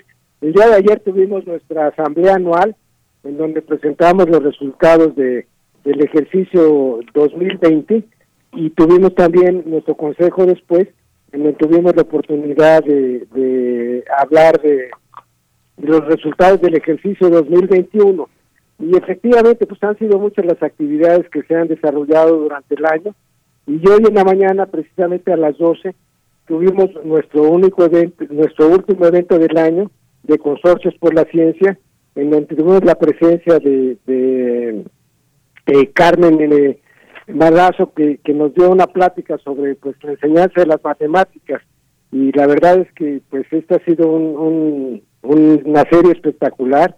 Y, pues hemos aprendido mucho. Y sobre todo yo creo que ha sido bien valioso que le hayamos ofrecido a nuestros jóvenes estudiantes con la suma de las presentaciones de los consorcios, la suma de las presentaciones de los documentales, pues un amplio espectro de alternativas para que puedan realizar sus estudios, pues cada alguno de estas partes eh, muy innovadoras en donde se está encaminando la investigación científica y el desarrollo tecnológico.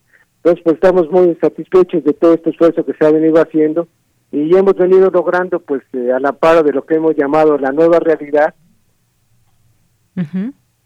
el, toda toda esta circunstancia de reflexión porque sí creemos que esta enseñanza a través de, estos mecanismos de comunicación por redes, pues abren una gran posibilidad de una gran alternativa para seguirse formando.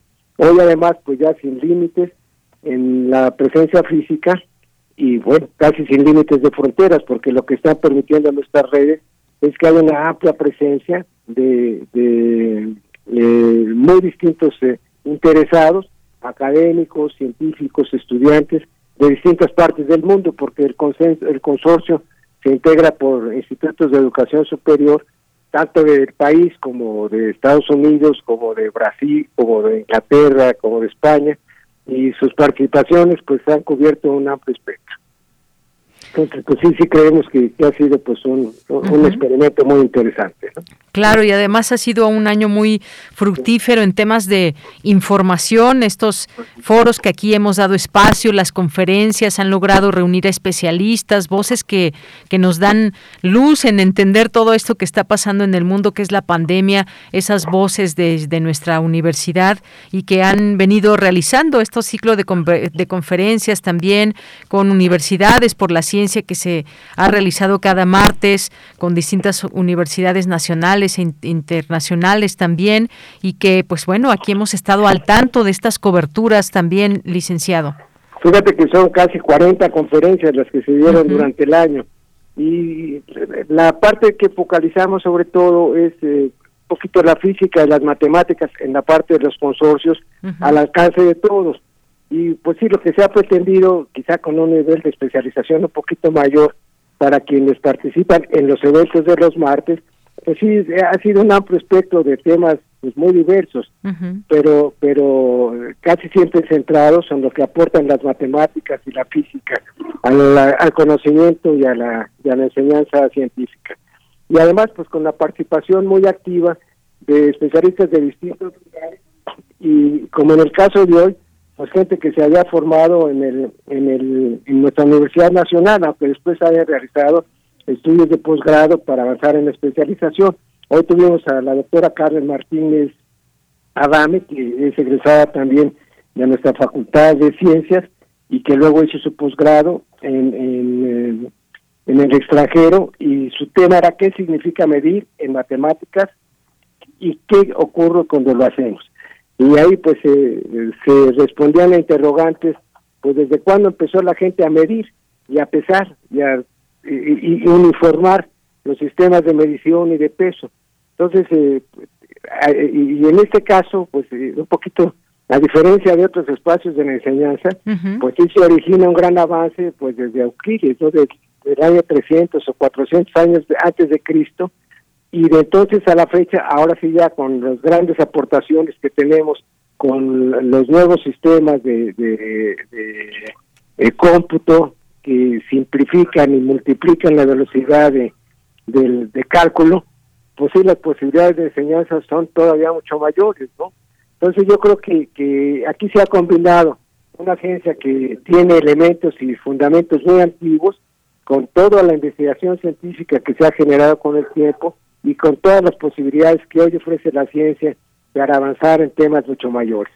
Y la verdad es que, que hoy platicamos después de esta plática con nuestros jóvenes, con nuestro auditorio, que, que las matemáticas eh, se, han vuelvo, se han vuelto un instrumento mucho más valioso en la enseñanza y cómo teníamos que lograr a través de presentaciones como, como la de hoy, que desde niños la gente que fuera perdiendo el miedo a las matemáticas y que al revés fuera encontrando en los números, a través de todas las capacidades que hoy tenemos, la posibilidad de ir realizando sus inquietudes profesionales.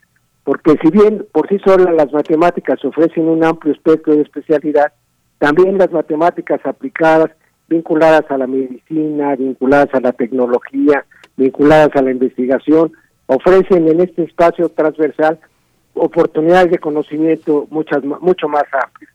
Entonces ese ha sido pues uno uno de los propósitos y creemos que se ha conseguido. Y cuando veo la participación de las preguntas al final pues se da uno cuenta de que de que este sí fue un, acierto y que creemos que llegó para quedarse. Es decir, la nueva realidad habrá de descansar mucho en comunicaciones a través de redes y estas comunicaciones entre científicos de distintas áreas del mundo y entre jóvenes estudiantes de distintas partes y ya desde ahora se acostumbran a este espacio de intercambio de conocimiento y de información. Lo mismo ocurre con nuestros códigos de la ciencia, que tiene también pues un horizonte también de mayor difusión, en donde eh, se combina la presentación de, de un documental, varios de ellos se elaboraron hace cuatro o cinco años, pero lo que hemos venido apreciando con la participación de los especialistas, varios de ellos inclusive, que formaron parte del documental original, cómo la ciencia ha avanzado a través de los últimos cuatro o cinco años y cómo en cada uno de ellos hay avances muy sensibles que permiten pues eh, eh, escribir no solo la necesidad de estimular eh, mayor una mayor generación de ciencia y de científicos, sino como las posibilidades también que la ciencia nos está aportando nos permiten pues ir conociendo cada vez más espacios en donde pues la humanidad pueda a través de sus logros ir cimentando una, unas mejores condiciones. Y también con temas muy diversos, desde la química de las plantas medicinales, por ejemplo, nuestros documentales, los insectos y, sus distintas capacidades para bien y a veces para mal, las células madre, por ejemplo, que es un tema de enorme actualidad, la, lo que hemos llamado la ecología urbana en la ciudad y en la naturaleza, la química natural a través de las plantas medicinales.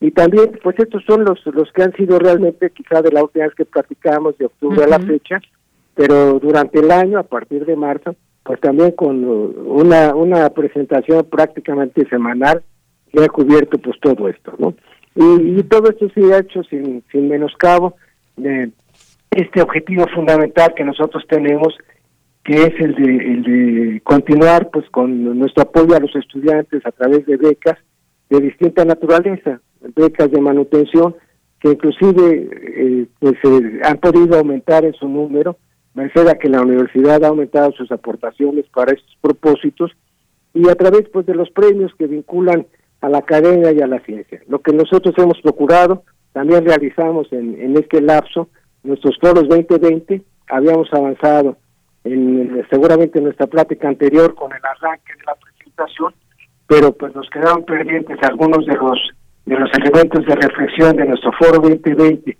también inscrito en la nueva realidad, que se celebraron pues ya a partir de, los meses de octubre y de noviembre y que pues tocaron los temas de, de, la educación y, la sustentabilidad y que pues eh, otra vez eh, lo que nosotros pretendemos es eh, como brazo auxiliar de la fundación abrir el espacio para que los los especialistas de la universidad pues tengan un foro en donde nos puedan ir compartiendo su conocimiento. En realidad, eh, eso es lo que es muy valioso de esta presentación y por lo cual siempre estamos agradecidos con los coordinadores de cada una de las áreas de, de la universidad, porque ellos son los que nos van proponiendo cuáles son los espacios en donde debemos reflexionar y cuáles son los, los especialistas inclusive de la propia universidad que nos pueden aportar su ciencia y su conocimiento. Entonces, pues yo creo que, que pues todo eso da un, un panorama eh, de, un poquito lo que hemos venido haciendo en estos meses y seguramente pues el próximo año pues seguiremos trabajando con el mismo entusiasmo y pues eh, con el mismo espíritu emprendedor para ir tratando de encontrar nuevos espacios de conocimiento para para eh, poner a la universidad al alcance de, de, toda la gente. Muchas veces no se sabe lo que la universidad está haciendo y la verdad es que a través de estos foros pues creo que la aportación que nosotros podemos hacer con pues con prudencia, con humildad, es justamente abrir ese espacio para que la gente vea lo que se ha venido haciendo. Como te digo, en estos foros tocamos los temas de ciencia y tecnología, el de sustentabilidad, eh, son justamente los los temas que se nos habían quedado pendientes seguramente a través de a través de a, partir de nuestra última plática. Claro que sí. Y continuamos y, perdón ya que abuse con nuestros artículos semanales eh, tuvimos el, privilegio de que nos acompañara el 12 de octubre el, licenciado José Carrar que como ustedes saben falleció que era consejero desde que se fundó eh, la Fundación UNAM. Y él mismo nos aportó un artículo pues que casi su, su, legado reflexivo en torno a la universidad que escribió unos días después le debo todo a la UNAM que se escribió el 16 de octubre cuatro días después de que nos acompañó en el consejo precisamente en la fecha de su cumpleaños. Eso acredita el compromiso que él tenía con nosotros. Y bueno la participación también muy activa que tuvimos de otros especialistas que nos compartieron su reflexión de algunos egresados, casi todos egresados de la propia universidad, y en muy diversos temas, porque lo que pretendemos en este muestrario de artículos es que se vean también los muy distintos rostros que ofrece la universidad, egresados de química como la doctora Marilena Sánchez Vergara, o la doctora eh, Rosa María eh, Torres López, que ahora está en, en Guadalajara, o la doctora Nancy Picasso, que ahora está también en, la Universidad de Anáhuac, pero son egresados de la UNAM, o gente de otro ámbito, eh, como el maestro Leonardo Curso, que también nos, nos eh, presentó una aportación en, estas, eh, en estos artículos semanales. Entonces, pues ahí continuamos con este esfuerzo, queremos contribuir a, a este objetivo de la universidad de llevar, de, aportar pues un, un, elemento adicional que nos permita impulsar la docencia, la investigación científica y la difusión cultural. Eso es lo que está detrás de lo que queremos hacer nosotros en la fundación y yo un poquito conscientes de que por eso siempre pedimos ayuda a los auditorios que cuando ayudan a la fundación en realidad están ayudando a que muchos más jóvenes pues puedan eh, hacer eh, que se materialicen sus sueños de la educación superior. Y estos sueños de la educación superior en el fondo lo que acaban haciendo es generando pues nuevas historias de vida. Porque ya el paso por la universidad, el paso por los estudios superiores, no lo deja uno igual. Y lo que hemos visto es que les cambia su destino personal, su destino familiar, inclusive pues con el tiempo quienes se formaron universitarios, pretenden también que sus hijos sean universitarios también. Claro que sí.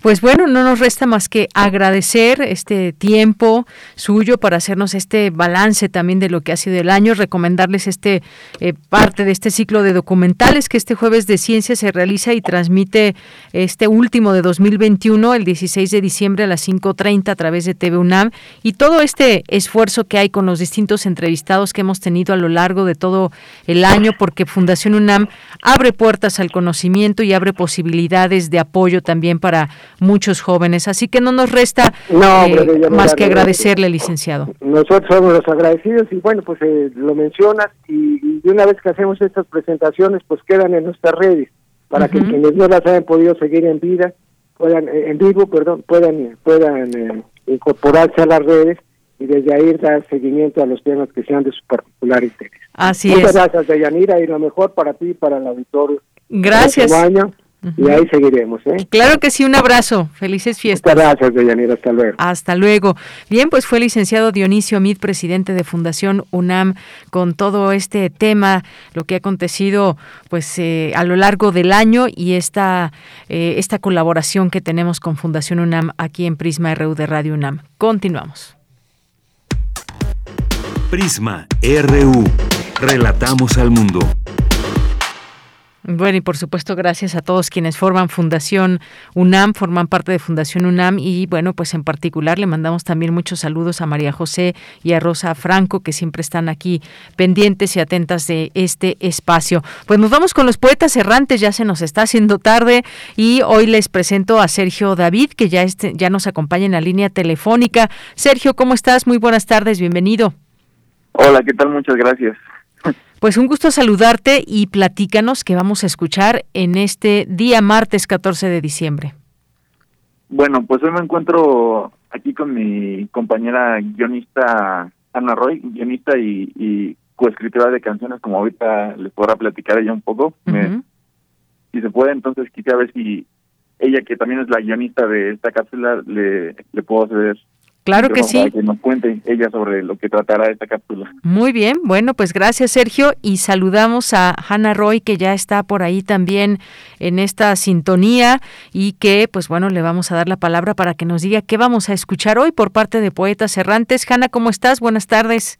Muy bien, muchas gracias. Buenas tardes. Pues en esta ocasión eh, Sergio me invitó a colaborar con Poetas Errantes y decidimos elaborar un musical de amor que cuenta la historia de dos mejores amigos que pues obviamente se enamoran, ¿no? Y lo que quisimos fue reflejar lo bonito que es iniciar una nueva relación o entrar en una nueva etapa con personas que les tenemos ya cariño especial. Muy bien, bueno, pues ya queremos escuchar este trabajo. Si les parece bien, eh, Hanna, Sergio, pues vamos a escuchar esto que nos prepararon y regreso con ustedes. Vamos a escucharlo. Adelante. Poeta soy, errando voy,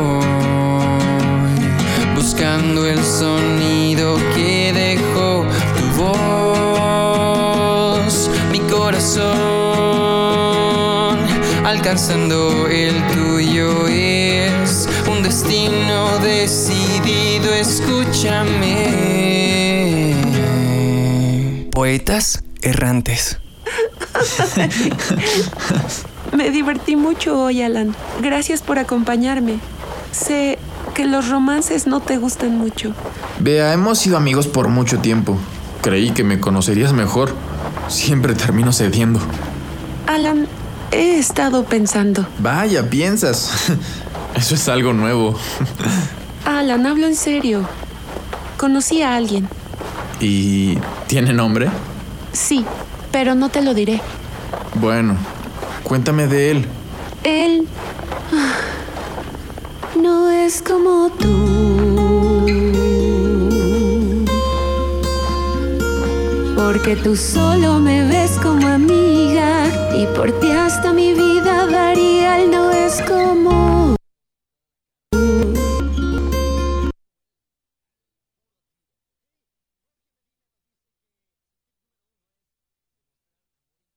Bien, algo, algo pasó. Ahí seguimos, seguimos. Porque tú solo me ves como amiga y por ti hasta mi vida daría. Él no es como tú. ¿Qué quiere decir?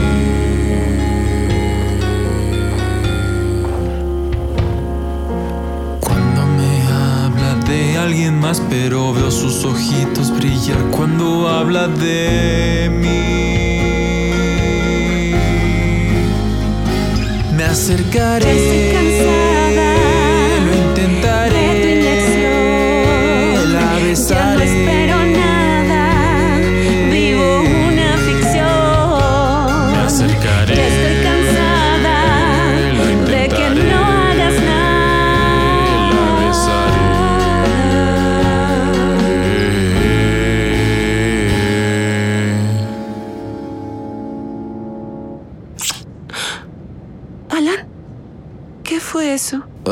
Creo que fue...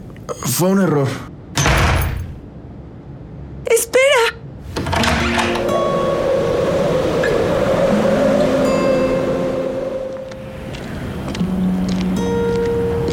Esto fue un error.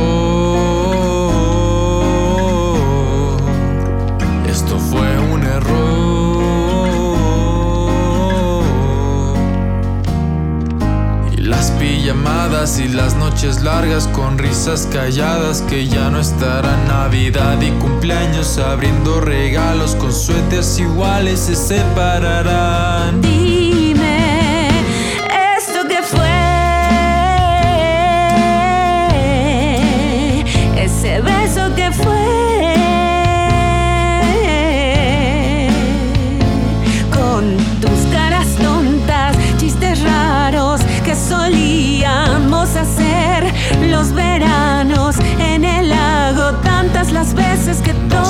Fue un error.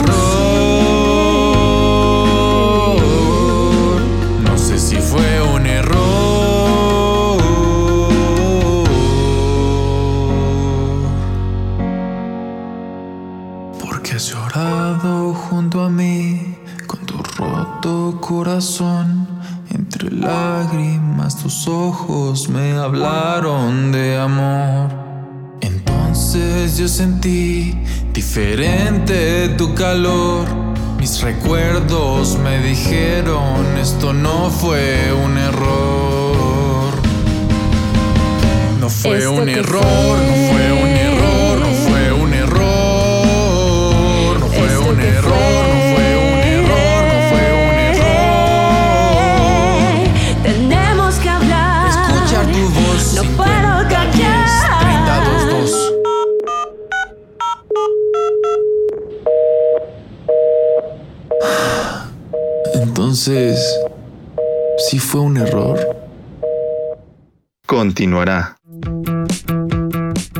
Esta es una producción de Poetas Errantes, unidos con la poesía y el corazón.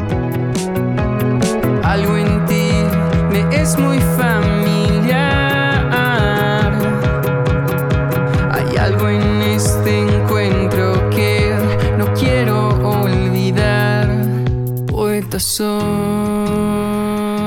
Bien, dice por aquí Andrés Mar, me encantan los poetas. Muchas gracias, Andrea. Y bueno, pues gracias, gracias a, a Hanna y a Sergio por este trabajo que, pues bueno, además de poetas salieron cantantes, los poetas errantes. Algo que nos quieran comentar antes de despedirnos.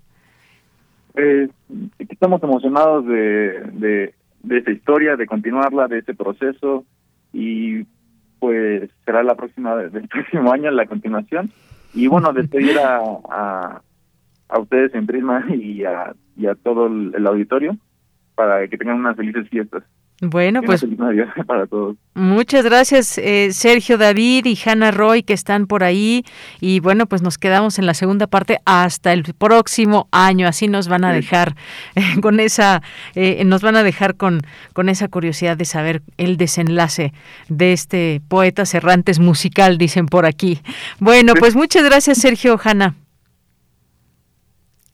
gracias. Muchísimas gracias. Les mandamos un abrazo a ustedes y a todos los poetas errantes que la pasen muy bien y que sea que haya sido un gran año aún con, con sus dificultades. Continuamos. Porque tu opinión es importante, síguenos en nuestras redes sociales, en Facebook como Prisma RU y en Twitter como arroba PrismaRU. Nacional RU.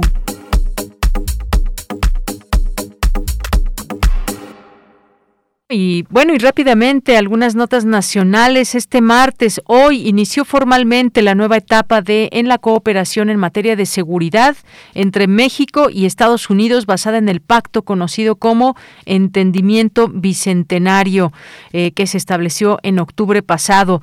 El canciller de nuestro país, Marcelo Ebrard, dijo que este acuerdo marca una nueva etapa entre México y Estados Unidos en materia de seguridad, aspirando a tener una alianza con base en la confianza y el respeto mutuo. Vamos a escucharlo.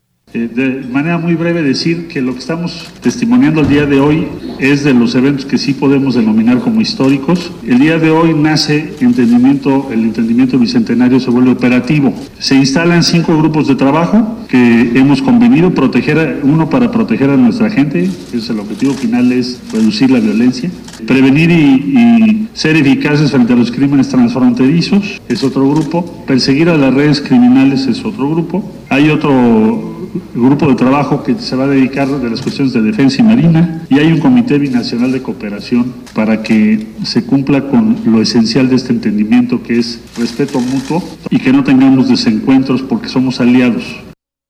Bien, pues ya veremos qué sucede con este pacto que se conoce como Entendimiento Bicentenario. Y en otra información, el subdirector general técnico de la Comisión Nacional del Agua, Humberto Marengo, advirtió que en el periodo de estiaje se va a padecer un problema muy grave de racionamiento de agua en el Valle de México. Advirtió que el sistema Cutzamala tiene almacenamiento de 69.3% en promedio. La presa Valle de Bravo se encuentra al 57.7% de su capacidad 31.3% por abajo del promedio histórico, que a la fecha es de 89%. Y en otras informaciones, estamos pendientes de lo que sucede con el tema de los migrantes.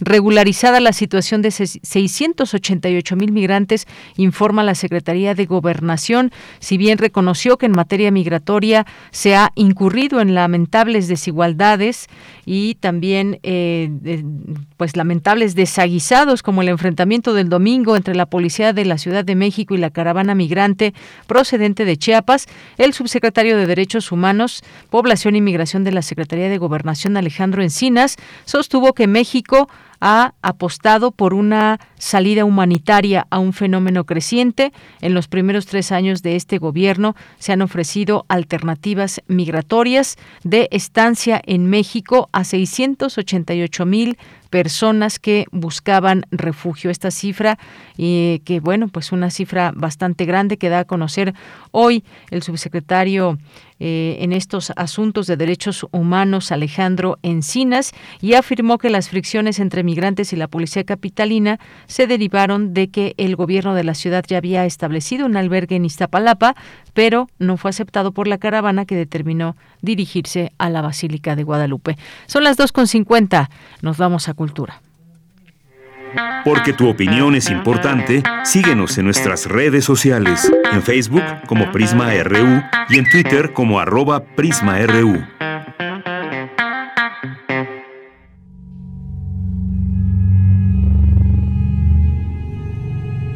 Muy buenas tardes, público melómano de Prisma RU. Mi nombre es Omar López, saxofonista mexicano y miembro del ensamble de música contemporánea Liminar. Y la razón de esta transmisión es para invitarles a los siguientes conciertos de aniversario, pues estamos cumpliendo 10 años en este 2021. El concierto se llevará a cabo en la Terraza Franciscana, un hermoso lugar al aire libre en pleno centro histórico. La dirección es Jesús María 42 a escasas dos calles del Palacio Nacional. Me encuentro aquí acompañado por Jorge Amador, violonchelista del ensamble, y Carlos Matus, que nos van a hablar del programa.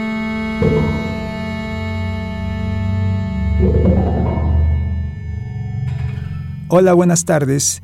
Habla Jorge Amador, soy el violonchelista del ensamble Liminar y quisiera invitarlos a escuchar la pieza en la que voy a participar en este concierto, que se titula Advaya, de Jonathan Harvey, compositor inglés y que está escrita para violonchelo, teclado electrónico y medios electrónicos.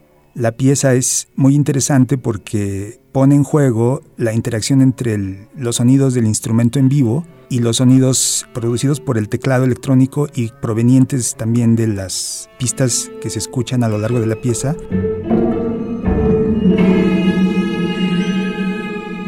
Hola, soy Carlos Matus, pianista mexicano, miembro del ensamble Liminar. Además de la pieza de Jonathan Harvey, voy a interpretar al piano la pieza In a Landscape de John Cage, que es una pieza para piano solo, muy contemplativa, muy contrastante con la pieza anterior. Carlos Iturralde va a estar además haciendo la electrónica en vivo de la pieza de Harvey. Va a interpretar una pieza original para un set de tornamesas.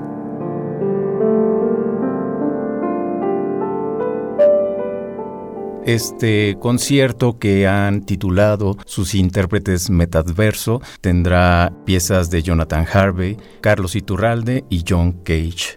El costo del concierto es de 150 pesos, entrada general 120 pesos, ticket electrónico 100 pesos, estudiantes y tercera edad. Les recuerdo la dirección. La terraza franciscana se encuentra en Jesús María 42, justo enfrente de la iglesia de Jesús María, a unas cuantas calles de la plancha del Zócalo, Metro Zócalo o Metro Pino Suárez. Muchas gracias.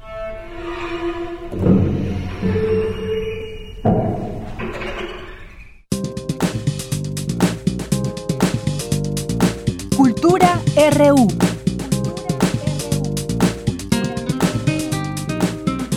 Bien, nos vamos ahora a Cultura con Tamara Quiroz.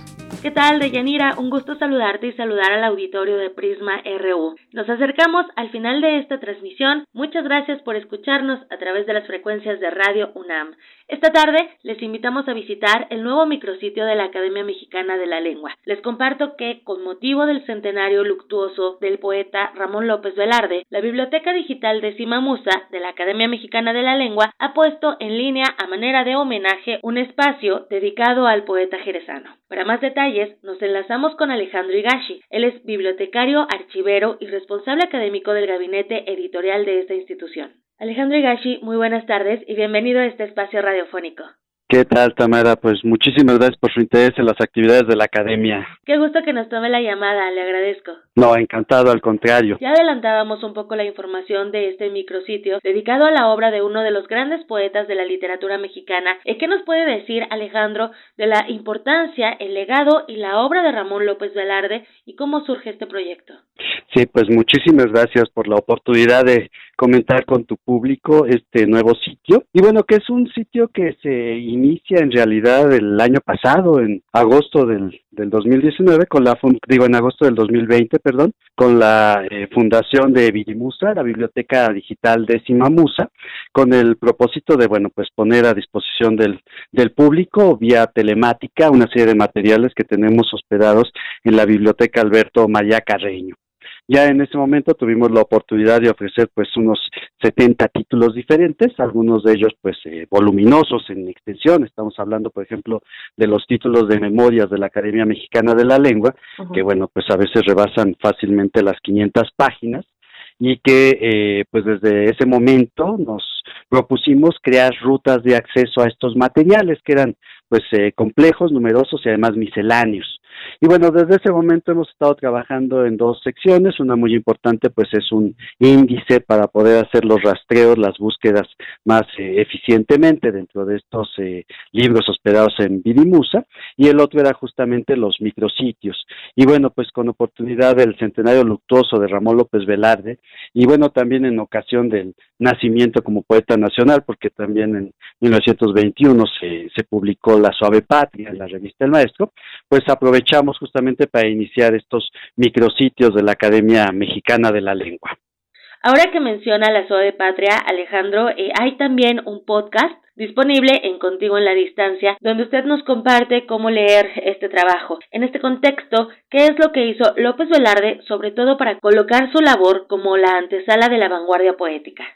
Sí, con mucho gusto. Bueno, eh, la propuesta de Ramón López Velarde es muy original en su momento, no, no solamente por una cuestión de estética, sino también por una cuestión de orientación y de, punto de vista. Hasta, hasta ese momento la poesía patriótica, pues lo que había hecho era celebrar un poco a la, a la patria, ¿no? Tenemos una eh, dosis muy importante de poesía poética en el siglo XIX, sobre todo pues en el proceso de creación de una identidad nacional que apuesta por la celebración de los héroes, por la celebración del individuo, del sujeto independiente, que pues vence no su, su identidad para convertirse eh, en un héroe de la patria, ya sea por el sacrificio, ya sea por actos bélicos, etcétera.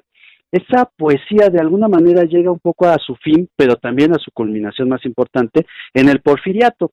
En este caso, La Suave Patria es un poema que despierta desde el interior del sujeto y que propone una patria subjetiva, es decir, una patria personal y que va a ser la tendencia después de la poesía patriótica hasta otros poemas eh, pues muy importantes de José Emilio Pacheco también sobre este tema y bueno de, revisiones posteriores de la poesía incluso del siglo XXI entonces pues hay un cambio de perspectiva donde la patria ya no se va a ver como algo ajeno ya no se va a ver como un héroe no eh, sobredotado que, excede a la norma general, sino que ya se va a ver realmente como una posición espiritual personal subjetiva con la cual se enfrenta este este amor a la patria, no este amor pues al mismo tiempo tan concreto y tan difícil de expresar.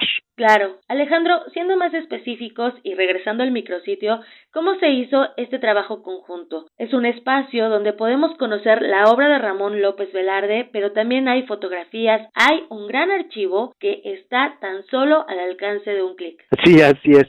Bueno, eh, el, el proceso fue muy interesante porque lo, lo que nos propusimos fue con este micrositio crear un mapa de acceso a algunos de los materiales que conservamos en la biblioteca Alberto María Carreño, pero también pues ofrecer información pues de, de otro orden, ¿no? Eh, información de época, información anecdótica, algo sobre el perfil biográfico de Ramón López Velarde, así que eh, quienes ingresen a esta a este micrositio, ¿no? A través de la página general de la biblioteca de la Academia Mexicana de la Lengua, www.academia.org.mx, ingresarán a Virimusa, Biblioteca Digital de Simamusa, y ahí tendrán ya la forma de acceso al micrositio, pues encontrarán directamente una línea del tiempo que está diseñada para que, bueno, pues especialistas o no especialistas en la obra de Ramón López Velarde encuentren alguna nota de interés, alguna referencia a sus libros, a materiales que circulan a veces en, en la red. También tenemos eh, en un apartado que es muy especial para nosotros una selección de los manuscritos autógrafos de Ramón López Velarde que se conservan en la biblioteca de la Academia Mexicana de la Lengua y bueno, eh, en otra sección también encontraremos una serie de estudios. De estos estudios quiero destacar mucho la selección de juicios críticos de 27 académicos que copila don Adolfo Castañón, ¿no? En un mosaico en torno a Ramón López Velarde. Es un trabajo muy bonito, ¿no? Con juicios críticos sobre la obra y la la vida de Ramón López Velarde a partir de la perspectiva de la Academia Mexicana de la Lengua como institución, pero también hay trabajos particulares de Allen W. Phillips, ¿no? Ramón López Velarde en la poesía hispanoamericana del posmodernismo, de Tarcisio Herrera, de Francisco Monterde, que bueno, pues dan un poco cuenta de, de, de, la perspectiva crítica que se ha tenido sobre su obra, ¿no? Que siempre ha sido positiva, pero bueno, también siempre ha estado abierta a aclarar los enigmas de la poesía de Ramón López Velarde. Vaya que es un amplio panorama el que encontramos en este micrositio. Efectivamente, bueno, ya estoy en este momento navegando. Ah, magnífico. sí, y me encuentro justo con esta línea del tiempo, ¿no? Que nos hace conocer esta parte de la vida, pero también la obra y estas otras perspectivas desde eh, las aristas de otros investigadores. Alejandro, le agradezco mucho estos minutos para platicarnos acerca de este micrositio que nos ofrece la Academia Mexicana de la Lengua y por supuesto también le agradezco el tiempo que nos ha brindado en este día. No, al, contrario, el agradecido soy yo y bueno, pues transmito también los saludos de mi director, don Gonzalo eh, Celorio, eh, y su agradecimiento por su interés en las actividades de la Academia. De verdad, muchísimas gracias. Gracias, Tamara. Bonita tarde. Alejandro Higashi es filólogo, catedrático, investigador, académico y bibliotecario archivero de la Academia Mexicana de la Lengua. Y con esto llegamos al final de nuestra transmisión de Yanira. Hasta mañana. Regreso contigo. Gracias, muchas gracias Tamara Quiroz. Nos escuchamos el día de mañana y también a todo nuestro público, Radio Escucha, nuestra audiencia. Nos escuchamos mañana en punto de la una. Que tenga buena tarde y buen provecho.